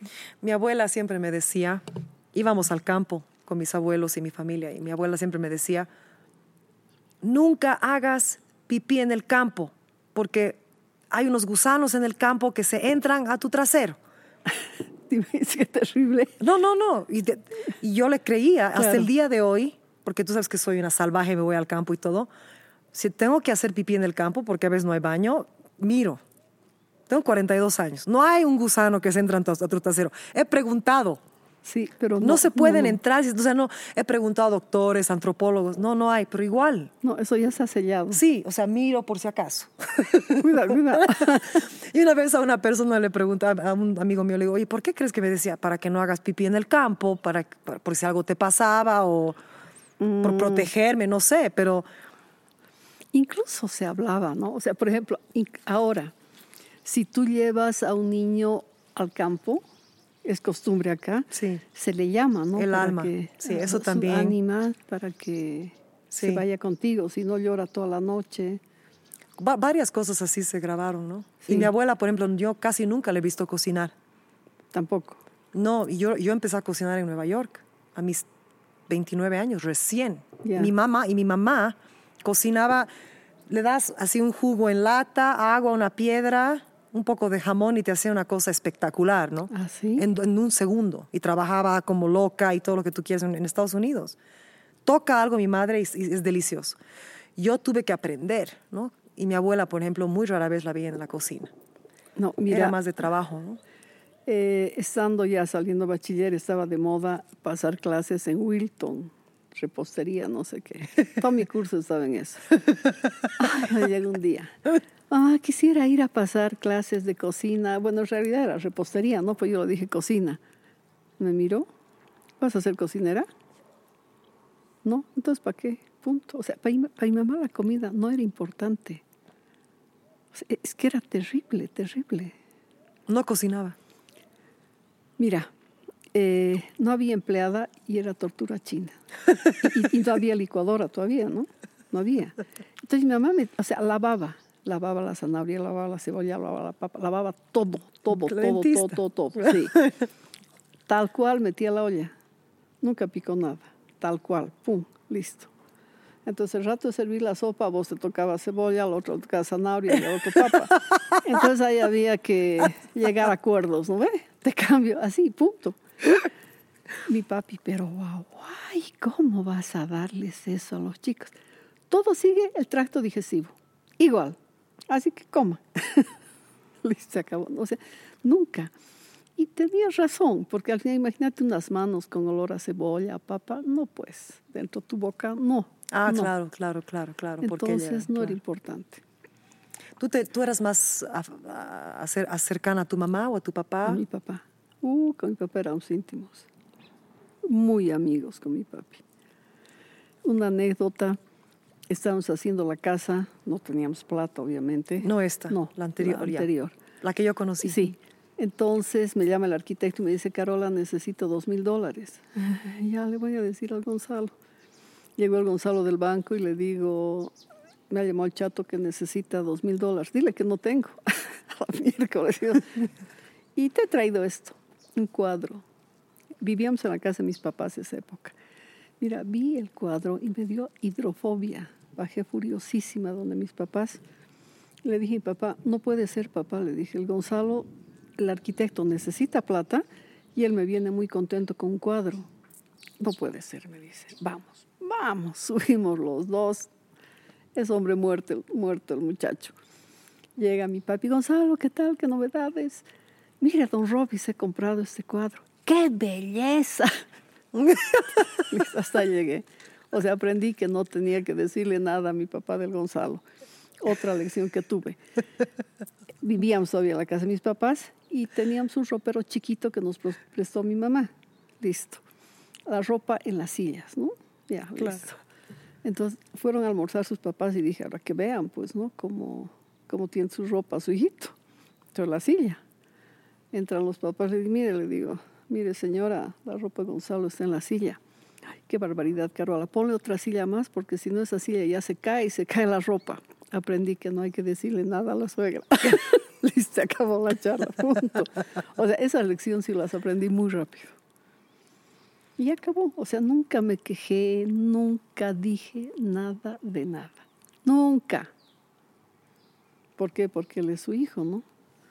Imagina si hubiera quejado, no quedaba. O sea, podía decírmelo, devolvémelo y qué hacía. no. o sea que interesante aprender, ¿no? A crecer. ¿Por qué te fuiste de Laredo? O sea, no me tienes que contar todas las circunstancias. Estabas, a ver, cuando tú te fuiste de Laredo, eran 10 años que estuviste ahí. Jamás pensé irme de Laredo. ¿Nunca pensaste, las, los chicos, tus hijos ya estarían...? Eh, de, la, de, la, edad de ustedes, ¿no? sí, el Diego es de mi edad. No, es mayor. Mayor. Sí. Y lo conocí, me acuerdo, porque eres la única profesora que íbamos a tu casa. Claro, claro. ¿Hiciste alguna salteñada en algún...? Sí, sí, sí, sí, sí, ¿Qué te digo? El Diego vivía en el Laredo. Es más, pensaban que estudiaba en el Laredo. El rato podías escapar del Anglo al Laredo. Y la Nay lo mismo. Es más, los amigos de mis hijos eran más del Laredo que del, de su colegio. Eh, cuando amas demasiado, sufres demasiado. ¿No? Así nomás es. Entonces yo amaba el Laredo, estaba feliz, tan, tan, tan. Se dio el cambio de directora y empecé a ver que los empezaron a poner a los chicos en contra mía y en contra de la Cecilia, de la profe de biología. O sea, los chicos nos escapaban, los veíamos desconfiados. Ahí no puedes trabajar, ¿no? Entonces, eh, tuve dos reacciones muy feas de los chicos con respecto a mí. Básicamente una chiquita. Y dije, basta, o sea, esto no puede continuar. Yo me voy, porque yo soy de decisiones así muy radicales. Lloré mis ojos un año, Giancarlo, un año porque yo amaba el Laredo. ¿Por qué tú crees que les estaban diciendo esto a los chicos? Era... Por la actitud de los chicos hacia nosotros. Al tiro. Que las querían tanto. Sí, al tiro, al tiro, al tiro, al tiro. O sea, la verdad que una cosa es que yo, profesora de dibujo, te amenace y que te amenace un profesor de química o física son palabras mayores. Entonces, para mí que se dio la cosa así, hubo una actitud de bastante deslealtad. O sea, la señora un día me dijo, porque antes yo no hablaba nunca con la señora, éramos muy distantes con la que fue directora. Entonces me dijo, necesito que seas leal a mí. Y le dije, lealtad a Dios. O sea, mientras hagas las cosas bien hechas, tú tranquila, claro. no pasa nada. Y ahí empezó. Ahí empezó. Entonces, o sea, te das cuenta que tienes que irte, ¿no? La otra opción era disputarme a los chicos. No, no, no, no, no, en ese papel no entro nunca. Me duele, bueno, me dolía que los chicos han, han interpretado esto como, si vale el término, como un abandono de parte de Cecilia y mía hacia ellos, que los dejamos solos. Ya es cosa de ellos. Pero hay quienes que sí entendieron y si no entendieron, se dieron cuenta que, que la cosa no era así. No pareces tener resentimiento. No, ¿para qué? O sea, ¿de qué te sirve? De nada realmente, ¿no? Sí, o sea, ¿qué te digo? Guardar resentimiento. A ver, hablemos del perdón. O sea, ¿por qué perdonas? En realidad te estás perdonando a ti misma. Porque si guardas un rencor hacia una persona, ¿quién se hace daño eres tú. Le voy a hacer esto, le voy a hacer esto, después le voy a hacer esto. O sea, ¿Cómo me ha hecho? ¿Cómo me ha hecho? Te estás envenenando. Y cada día te envenenas más. Y la otra persona está muy contenta porque ni se entera de tus malos pensamientos. Entonces, para mí el perdón en la vida es fundamental. He aprendido eso, es fundamental. ¿Y qué es el perdón? Dejar pasar las cosas. O sea, jamás voy a estar dando explicaciones de, no, es que pa... No, o sea, te comento esto porque así fue, me dolió, listo, lloré, no podía pasar por Laredo, pasaba por Laredo y lloraba porque es que... Un, un, un año estuviste sin de trabajar, ¿no? dejé de Decidiste. trabajar. Sí, sí, sí. ¿Y el Gonzalo qué te dijo? No, el Gonzalo siempre respetó mis decisiones. Me te quedes tranquila. Me invitaron a trabajar en una ONG, trabajé en ONG, aprendí muchas cosas, aprendí cómo se engaña a la gente del campo, aprendí cómo no se trabaja. No, no, triste, triste, triste, triste. Qué Eh, fuerte lo que acabas de decir. Sí, sí, sí, sí, no, no, no, no, fue muy fuerte, muy fuerte. Entonces me invitaron al San Agustín y ya, listo. Pero nunca pensaste que el San Agustín iba a ser obra magistral sobre... No, no, no. Yo te digo, eh, fuera de aquello que te hablé hace rato, siento mucho cariño por San Agustín, Claro. mucho cariño. Me invitaron a que fuera directora eh, en mal momento, porque yo estaba de ahí de Europa. Entonces, si sopesas las cosas, y de Europa. pues. Entonces me fui y listo. Después me invitaron varias veces para que regrese. Y cerré la puerta, Giancarla, cerré. Y no puedes volver al lugar donde fuiste feliz. No puedes volver. Porque nunca va a ser lo mismo. O sea, sales por la puerta, saldrías por la ventana. ¿Por qué? Porque cuántas cosas son eh, ilusiones creadas por ti y cuántas cosas son reales. Entonces, en el momento que regresas, no, los chicos no eran así, no, esto no pasaba, ah, no. Empiezas a ver lo malo y no está bien, tienes que quedarte con todo lo lindo. Porque eso es vivir. Estábamos hablando en el almuerzo sobre la discriminación, ¿no? Eh, que es, es muy común, ya no tanto, bueno, está mejorando poquito a poco, pero cuando yo era guagua y también en tu, tu generación era Claro. bien fuerte la, la discriminación entre la gente de piel oscura, con gente de piel blanca, gente con plata, sin plata, apellido, sin apellido, las estupideces, ¿no? Las clases. Eh, y me estabas contando de una situación que tuviste en el colegio, donde un papá era discriminatorio, quería que lo alejes a su hijo, de, que lo hagas sentar al lado de un muchachito que no era Que de color blanquito. oscura, que sea blanco. Y tú le dijiste al padre, ah, ¿usted quiere que lo, que lo mueva a su hijito? ¿Cómo le dijiste? ¿Le respondiste? No, el papá me dijo, quisiera por favor que no se siente al lado de ese chiquito, es que es morenito, así, de un tono especial. Sí, le dije, tienes razón. ¿Qué le parece si lo quema un poquito a su hijito? lo tuesta. O lo tuesta a su hijito un poquito. Listo. Claro, O sea- imagínate que alguien te responda así en esas épocas, ¿no? O sea, muy, muy- Lo que yo quiero saber es, ¿de tus papás te enseñaron? Tú me dijiste que aprendiste en la zona sur, en este colegio tan fuerte, sí. te enamoraste de los chicos, Sí, sí, sí. aprendiste sí, a que no había, no había eso, ¿no? No, había dinero, no había, había nada. apellido, no había nada. Nada. Nada, nada, nada. Pero también te inculcaron eso tus padres o no, o la- porque tú sabes la sociedad en la que has crecido ha sido bien fuerte en ese aspecto. No, sí, sí, sí, sí, sí. Es que, ¿sabes qué pasa? Yo tengo la, la, la cualidad de dividir las cosas. O sea, siempre he tenido esa cualidad. O sea, lo que te decía antes, un chico podía caerme mal, mal, mal, mal, mal, pero así. El instante en que entraba al curso yo lo quería y lo trataba muy bien, el momento en que salía la cosa cambiaba. Pero así, siempre he tenido las cosas muy claras.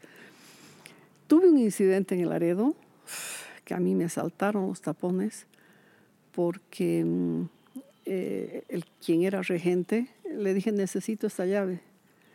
Dígale a la hija de la portera. Ah, no, salté a la yugular. Aquí no existe hija de portera. Aquí no existe hija de doctor. Aquí no existe hija de ingeniero. Usted es regente, va y me trae la llave y punto. Claro. No, es que no, no, eh, eso no funciona conmigo. Una vez tuve un incidente con un chiquito que era dueño de, de algo muy grande y entraba al curso y decía, yo soy dueño de esto, yo soy dueño de esto. Pero él o soy-". su papá era dueño. Su El papá, papá, claro, la familia. Entonces un día lo senté, ven, le dije, mostrame tu boleta de pago. ¿Qué cosa? No, ¿cuánto ganas? Mostrame. Qué fregada. Yo no gano, ¿cómo que no ganas? Mostrame tus bienes, ¿qué, qué bienes tienes tú? Mostrame. ¿Qué son bienes? ¿Qué casas? ¿Qué autos tienes? Mostrame. No tengo. ¿Y por qué dices que eres dueño de esto, de aquello, de atrás? Son tus papás, no eres tú. O sea, los bajaba de, a la realidad en un ratito porque duele, duele. Si tú tienes una silla, no, tienes por, no tiene que venir otro a hablar del sofá. No corresponde. Y no puedes dar pie. Es que no es correcto. No, yo te digo, creo que he sido bastante ecuánime con todos los chicos.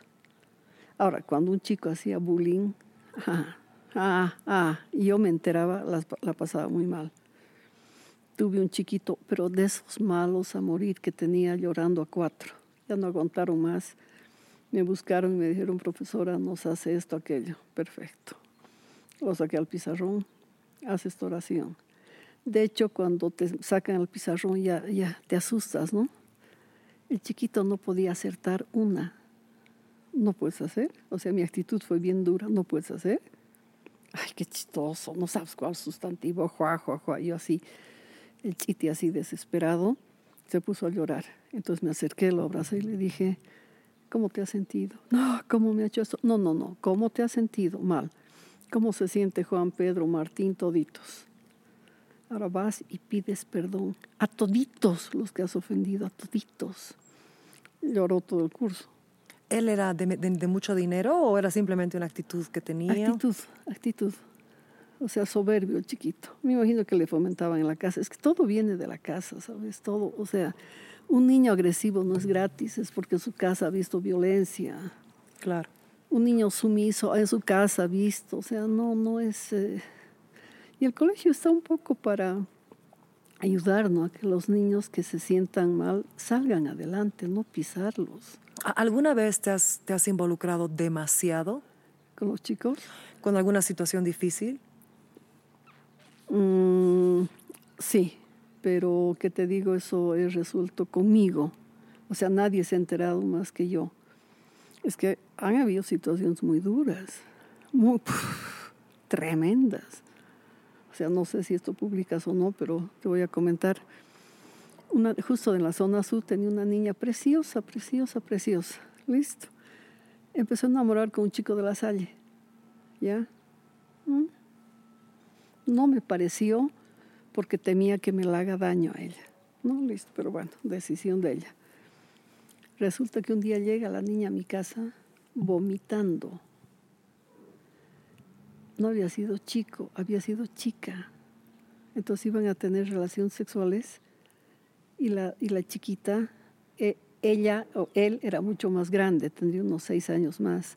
La niña tendría 14 llegó vomitando a mi casa. O sea, ¿cómo entró a la salle? No sé, no sé, no entiendo. Y nada. La Salle era de puro hombres en puro ese hombres, momento. Claro. Entonces, nada, hablé con ella, estuve cerca a ella. Sobre todo escuchando, porque ¿qué, puedes aconsejar? ¿Por qué no te fijas? ¿Por qué no averiguas? No, no puedes. Es que, Giancarla, tú te fijas y en situaciones serias no puedes opinar nada. Tienes que mirar, escuchar, abrazar y punto. Esto es lo que puedes hacer. Claro, de Entonces- seguro estaba muy enamorada ella Claro. cuando se dio cuenta. Entonces iba a mi casa con frecuencia, yo la abrazaba, ella se desahogaba, se iba, volvía. Tampoco tenía la economía para pensar en un psicólogo, en, apo- en apoyo psicológico. Denunciarlo al a la, denunciarla a la chica, al chico, no sé, era complicado, tenía mucha plata. Y la niñita era vista menos, quieras o no. Entonces, situaciones así que, que me quitaban el sueño. Otra situación en la zona sur también de una chica bella, bella. Pues es que me llamaba la atención la tristeza en sus ojos. Era una tristeza. La miraba, la miraba y la seguía mirando. Entonces, un día de esos la vi muy mal. ¿Qué pasa? Le digo, ¿qué tiene? Se puso a llorar. Mi mamá es prostituta y mi padrastro me viola cada que mi papá va a trabajar. Mira, yo quise saltar. Cada que mi mamá va a Va a trabajar. trabajar. Él no trabajaba, Claro. no necesitaba el infeliz. Entonces hablé con ella y le dije, ¿quieres irte a vivir conmigo? Hacemos papeles, hacemos todo. No me dijo, no, no. Se quedó, o sea, hablé con la mamá y la mamá, esa es la parte triste, ¿sabes? Que las mamás creen en el hombre y no en el hijo o en la hija. Eso es lo que duele. Entonces eh, yo hablé con la mamá, uh, la mamá poco menos y pidió que me destituyan del trabajo porque eso era falso, era mentira. Nunca él se animaría a hacerle nada a su hijita. Otro caso brutal también en la zona sur, de una niña de 13 años que se metió con su padrastro y la mamá quería matarla, la chica. Yo hablé con ella y le dije, mira, Perdón. es, es mayor, es pareja de tu mamá. O sea, si ahí me porté maternal, metí la pata, nunca hice el maternal. Mira, es pareja de tu mamá, no te metas. ¿Sabe qué? Ella está vieja y él me prefiere a mí y se queda conmigo. 13 años, Giancarla. Cambio y fuera. Pero ¿y la madre? La madre quería matarla por ¿Y qué pasó al final? No se sabe. No sé, hasta ahí llegué, no quise meterme más. Listo. Lo bonito es que he tenido confidencias muy delicadas de muchos chicos y eso me ha hecho sentir que hacía buen trabajo. Y eso es lindo. Estos últimos años has estado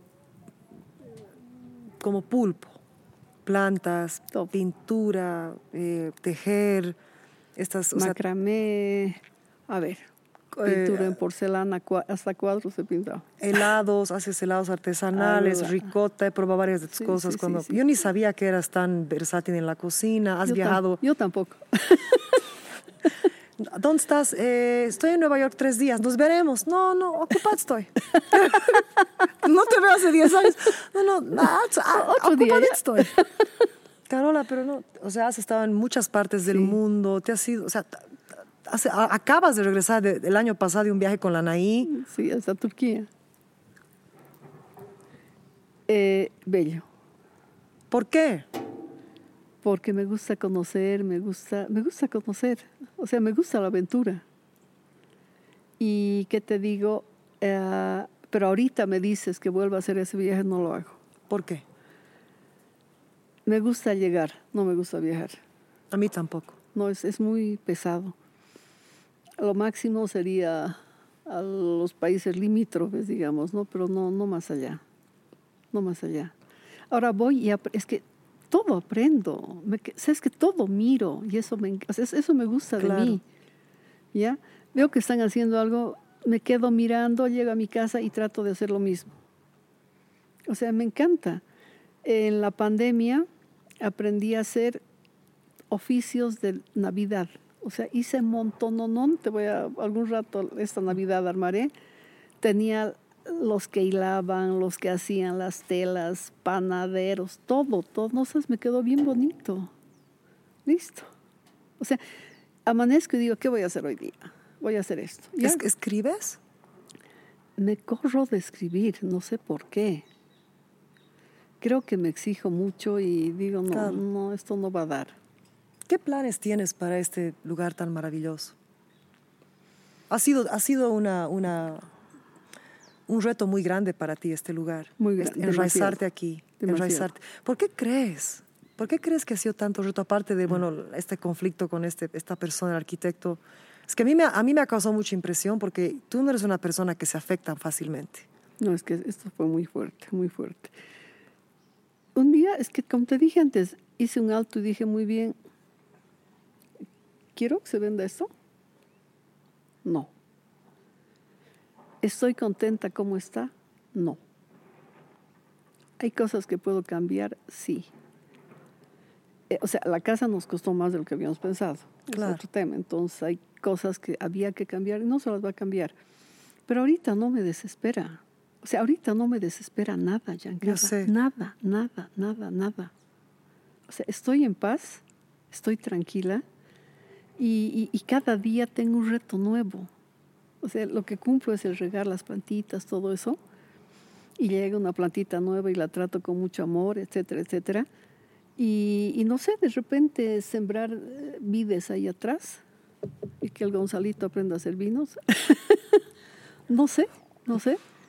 Es que el asunto es que conmigo nunca se sabe qué voy a hacer mañana. Ni yo, ni yo sé qué voy a hacer. Cuando digo estoy pensando, el Gonzalito tiembla. No, por favor, no pienses. no sé por qué. Ayer fui a la casa y decidí eh, poner, ¿cómo se llama? Hacer ese trabajo con servilletas sobre madera en una mesa. Se me ha ido el nombre. ¿Bordar? No, no, no. Poner servilletas, pegar servilletas, no me acuerdo el nombre. Ya, ya. Hecho eso, me ha quedado bien bonita. Listo. Y fui de visita. Entonces así es, ¿qué hago? ¿Qué hago? Voy a aprender a hacer esto, voy a aprender a hacer esto. O sea, todo el mundo, y agradezco, te digo, a YouTube, amo Pinterest y YouTube, lo máximo. Todo aprendo, todo, todo. Y no paro hasta aprender, eso sí, no paro. O aprendo o aprendo. O sea, sí me he descuidado un mes de leer y me siento mal. Quiero leer. Pero estás arando la tierra. Sí, sí, sí, sí, sí, estoy en esto. Ahora, o sea, no creerías cómo saco las piedras. No creo. Con una paciencia de no, santo. hoy día te he visto caer. No sé cuántos kilos pesa eso. Yo no podía creer. No, o sea, ¿qué te digo? Pasas. Con, eh, eh, más parezco geólogo, te cuento. Con mi pincelito veo hasta dónde llega la piedra. Por si acaso hay fósiles en esta er- área. Más donde yo estoy hay más, pero ¿Ah, sí? también aquí algunos sí. O sea que Sí, encontré una piedra bien rara.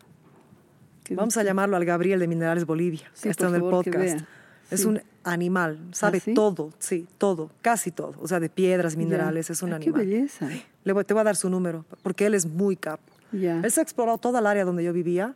O sea, hay, hay un montón de fósiles, hay, es increíble, mira. minerales rarísimos, sí. Estoy empezando a pintar en piedra también. O sea, me quedo mirando una piedra, ¿qué parece? Ah, parece un sapo ya, dan, dan, dan, sapo, listo. Qué hermoso. Sí, Todo, todo. He hecho mis macetas de, de cerámica, de pedazos de cerámica. O sea, cada día me invento una cosa. Y el Gonzalo me dice, ¿cómo puedes hacer esto? Oh, facilito. y así. Y así pasa el día y ya está. ¿Hay algo de lo que te arrepientes como profesional? Como profesional, no. He sido feliz. O sea, cuesta entender, pero he sido feliz con el carácter que tenía, con el tono de voz que tenía. He sido feliz. Siempre. Qué hermoso. O sea, de repente hay quienes no me entendieron. Claro. Qué bacana.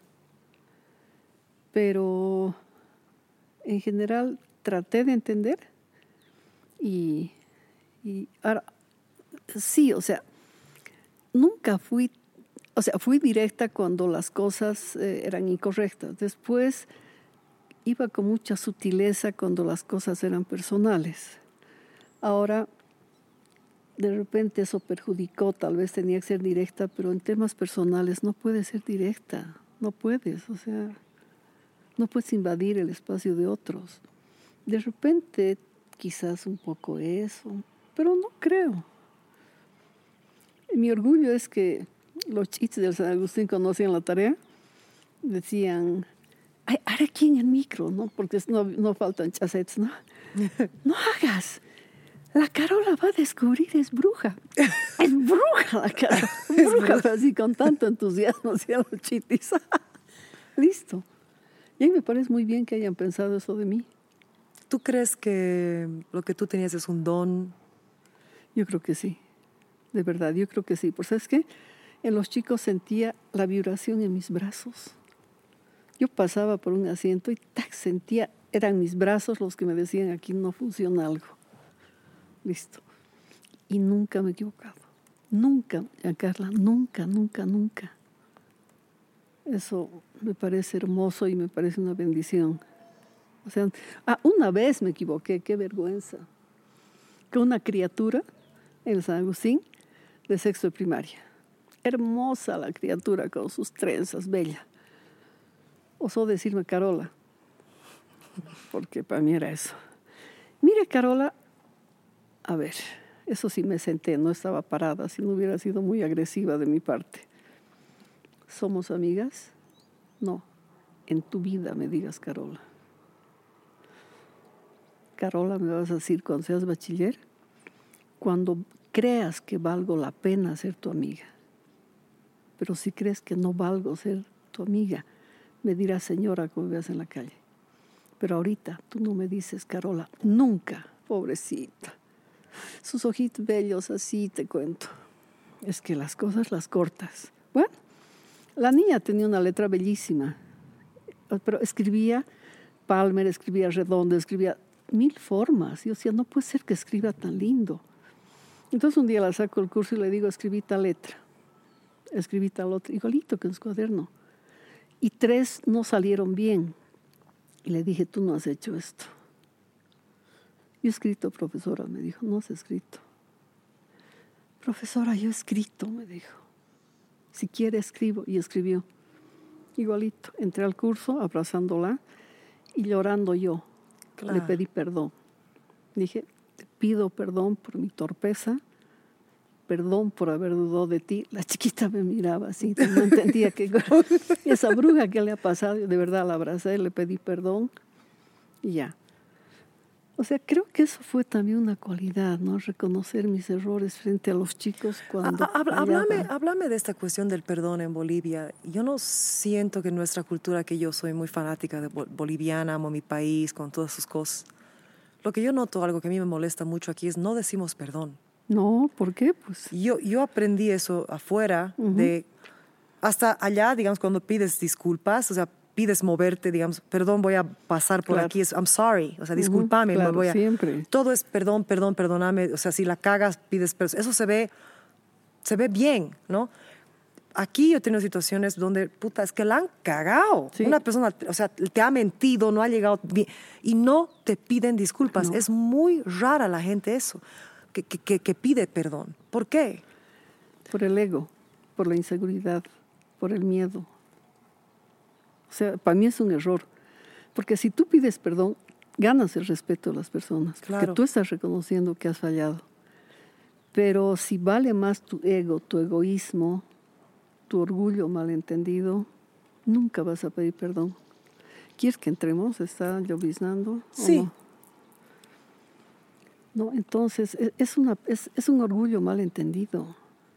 Totalmente, totalmente y ahora menos que nunca, ¿no? O sea, ahora nadie se equivoca. Yo no entiendo cómo pueden vivir sin equivocarse. ¿Hubieras querido hacer alguna otra profesión que no sea ser maestra? Tractorista. ¿De verdad? El otro día lo vi al tractorista y era, wow, quiero un tractor. Mira, nunca hubiera sido secretaria. Muy, sí, mucho te mueves. Por lo visto, me es difícil eh, comunicarme y que la gente no me entienda. Y casi nunca te entiende. Es bien difícil que te entienda. El otro día estaba viendo qué profesiones no hubiera tenido. No hubiera podido ser ah, psicóloga tampoco. O sea, psicóloga. He usado mucha psicología. Yo sé, yo sé. Pero como psicóloga y que me lloren sobre lo mismo, reaccionaba miércoles. Pintora. Me hubiera gustado. O sea, porque pinto, ¿no? Sí, y me encanta. Eh, me gusta hacer cosas, es que es, eh, no sé si es cualidad o defecto, muy individuales. O sea, para pintar me necesito a mí, para tejer me necesito a mí, para hacer macramé me necesito a mí. He pintado el departamento de Santa Cruz, me necesito a mí. O sea, no, no, no hago cosas que, dependan de. No. ¿Por qué? Porque si tú no puedes hoy día, no puedes y no quiero sentirme mal. Me dijo que iba a venir y no ha venido. No, no me gusta eso. Si no has venido es porque no has podido, punto. Entonces prefiero, si las cosas no me salen, autoflagelarme, pero no culpar a los otros. No. Si hay alguna cosa que le podrías decir a la Giancarla de 11 años. Ay, tan bella. No, te digo, la Giancarla de 11 años, en, todo su tamañito. o sea, es que tú vendías una, una, personalidad fuerte y no eras, no eras, no eras. Eh, tu actitud siempre era así, no, a ver, ¿quién puede contra mí? Entonces yo te veía cuando empezabas a, Contigo, a sí. decaer, digamos, ¿no? Entonces, eh, no, he admirado mucho eso y con todo lo que me has contado que te han hecho, miércoles, si hubiera sabido, yo creo que a muchas hubiera cortado las venas con cucharilla de plástico porque no hay derechos. ¿Sabes qué pasa? Como profesora yo soy autoridad y soy más fuerte que los 50, que los 60, que los 80 chiquitos que estén ahí. Es que el hecho de que esté parada, Giancarla, ya me da Claro, autoridad. ya desde ese hecho. O sea, soy dos veces más que tú. Pero yo tampoco Punto. sabía que era tan terrible. O sea, yo en ese momento era, ok, eso es lo que está pasando, ¿no? No, yo sabía. te digo, cuando tuviste el problema y tu carita tan bella, o sea, una carita de le digo, no le digo, a quién le digo, a quién acudo, o sea, te vi así y te dije, ¿qué pasa? Y- Ya te voy a llevar a tu casa, me Sí, dijiste, para sí, que te sí, cuente, me sacaste del Laredo. Y te llevé y me contaste y me dio mucha rabia, me dio mucha rabia. ¿Por, ¿por qué? Por lo que te dije antes, yo rompía los papeles, yo no leía. Claro. Ya, porque si lees y te enteras que Juanito escribió algo de ti, antipatizas a Juanito. Claro. Y no está bien, no está bien. Entonces, eh, realmente el consejo que te di fue el mejor. Y viste que don Franklin era una persona de una sola palabra. O sea, yo me acuerdo clarísimo que, que dijo, o ella o yo. Y el Franklin le dijo, vaya a buscarse trabajo porque Giancarla se queda. Y era así. Había otro muchacho, no me acuerdo qué apellidaba, que era el único que tocaba oboe, el único, No me acuerdo. y lo, no, mayor que tú, y lo torturaban. Entonces habló con el profesor y le dijo, vaya buscándose trabajo, pero este niño yo lo necesito, a usted no. Así era Franklin. Y en los consejos nos decía, si hay un niño mentiroso es porque ustedes son mentirosos. Así directo. Si hay un niño que llega tarde es porque ustedes llegan tarde. O sea, los chicos los defendía sangre y lodo. O sea, eso era bonito. Y ustedes crecieron con esa confianza. Yo creo que eso les ayudó mucho también a, a- a desarrollarse profesionalmente en el arte con mayor solvencia, ¿no? Porque verlos en el escenario, Giancarla, yo alucinaba. Yo decía, ay, no. Es que era muy capos, es que Claro. era muy lindo, eh, la parte musical de Laredo era maravillosa y nadie nos rogaba. Nadie, o sea, tú, yo llegaba a las 2 de la tarde feliz, teatro, hasta las 10 de la noche, ¿no? Sí, me tenían pues. que sacar de ahí, mi abuela me tenía que sacar. Claro. Y en esta etapa de tu vida ahora estás como abuelita. Ay, bello. ¿Es diferente a tener chihuahuas, obviamente? Muy diferente. ¿Te sientes más libre, menos libre, más tranquila, Mm. menos tranquila? soy el payaso del Mateo.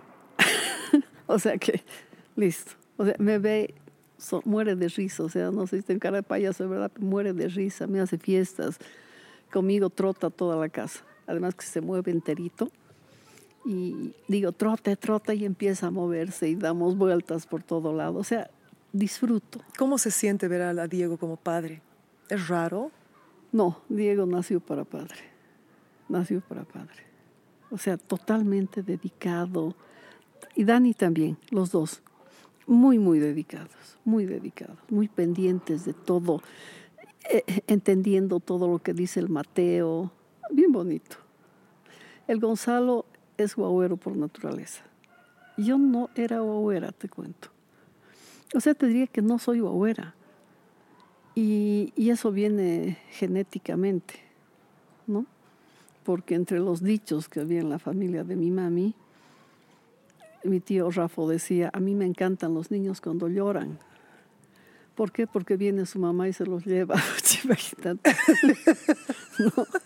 Otra prima, había guauitas y gritaban, Herodes, ven. Así, o sea, ese nivel. Mi papi no, mi papi era dulce de las guaguas. Mi mami decía, mis nietos me acortan la vida. Mi papá decía, a mí me la alargan. O sea, mi papá era guagüero 100%, excelente. Yo no era mucho, pero ¿qué te digo? Con Mateo es diferente, o sea, necesito verlo, necesito que me sonría, necesito, pero no quiero sobrepasar límites que me permiten, o sea, me dicen que vaya siempre, pero no está bien, hay que dejar vivir. Pero estoy chocha, chocha. Dejar vivir. Quiero cerrar esta increíble charla con la- mi anécdota favorito del pantalón. Por no favor. cerraremos con eso. Por favor, No, es que es no. esta, esa, esa, esa perspicacia, esa forma que tú tenías de resolver cosas terribles, yo creo que me hubiera puesto a llorar. No, en el Laredo una vez un chiquito llorando así desesperado me buscó. Hicieron Ouija Ya. y salió que se iba a morir el chiquito. Entonces salió así. Miss, me decía Miss, ¿te acuerdas en Laredo? Miss, Miss, me voy a morir. ¿Y tú crees que yo no? Ah, sí, nos vamos a morir. Ahí acabó su, ahí acabó su crisis. Listo, fin. La del pantalón. Es mi favorita, porfa. Es muy fuerte. No. Mi, mi reputación me está en juego. Ya pues. Si esa ha sido la magia de ti. No, no del, del muchacho que, o sea, en realidad eso fue por burlarse de mí. Claro, No, no era por porque me admiraban claro. mucho. Entonces un muchacho me dijo, profesora, usted es inteligente, no le hemos entendido al profesor, nos explicó los órganos genitales y no le hemos entendido masculinos. Eh, no sé si nos puede explicar. No hay problema, bájate tu pantalón y tu calzoncillo y les explico. Y ahí quedó. Nunca más. Listo. Es que con los chicos tienes que saber actuar. O sea, imagínate si me hubiera escandalizado. Era el hazme reír hasta el día de hoy. Es que eso es un don. Y yo doy gracias, yo doy gracias porque he tenido la suerte de pasar como tu alumna y ahora soy tu hija postiza, como Sí, muchos, sí, sí. por el don que tienes de ser maestra, por haber, ah, haberme querido firmemente. Y mm, yo bendigo este lugar, Gracias. te bendigo gracias, a ti, que, gracias, que amén. hagamos, hagas, hagas muchas plantas, yo voy a venir a visitarte y muchos de los que te conocen van a ver esta entrevista y No, se van a, van a, van a comentar lo mismo que yo. Eh, Has, has sido luz para muchos de nosotros y eres, continúa haciendo. Qué bello. Gracias. Qué bello escucharte eso. O sea, te Es digo, es el alimento verdad. a estas alturas. Y doy gracias a Dios de estar como estoy ahora. Sí, no Que cambies. puedo hacer muchas cosas. No cambies. Me de hacer cirugía. Desnuda, Lengua desnuda. Lengua desnuda. lengua desnuda.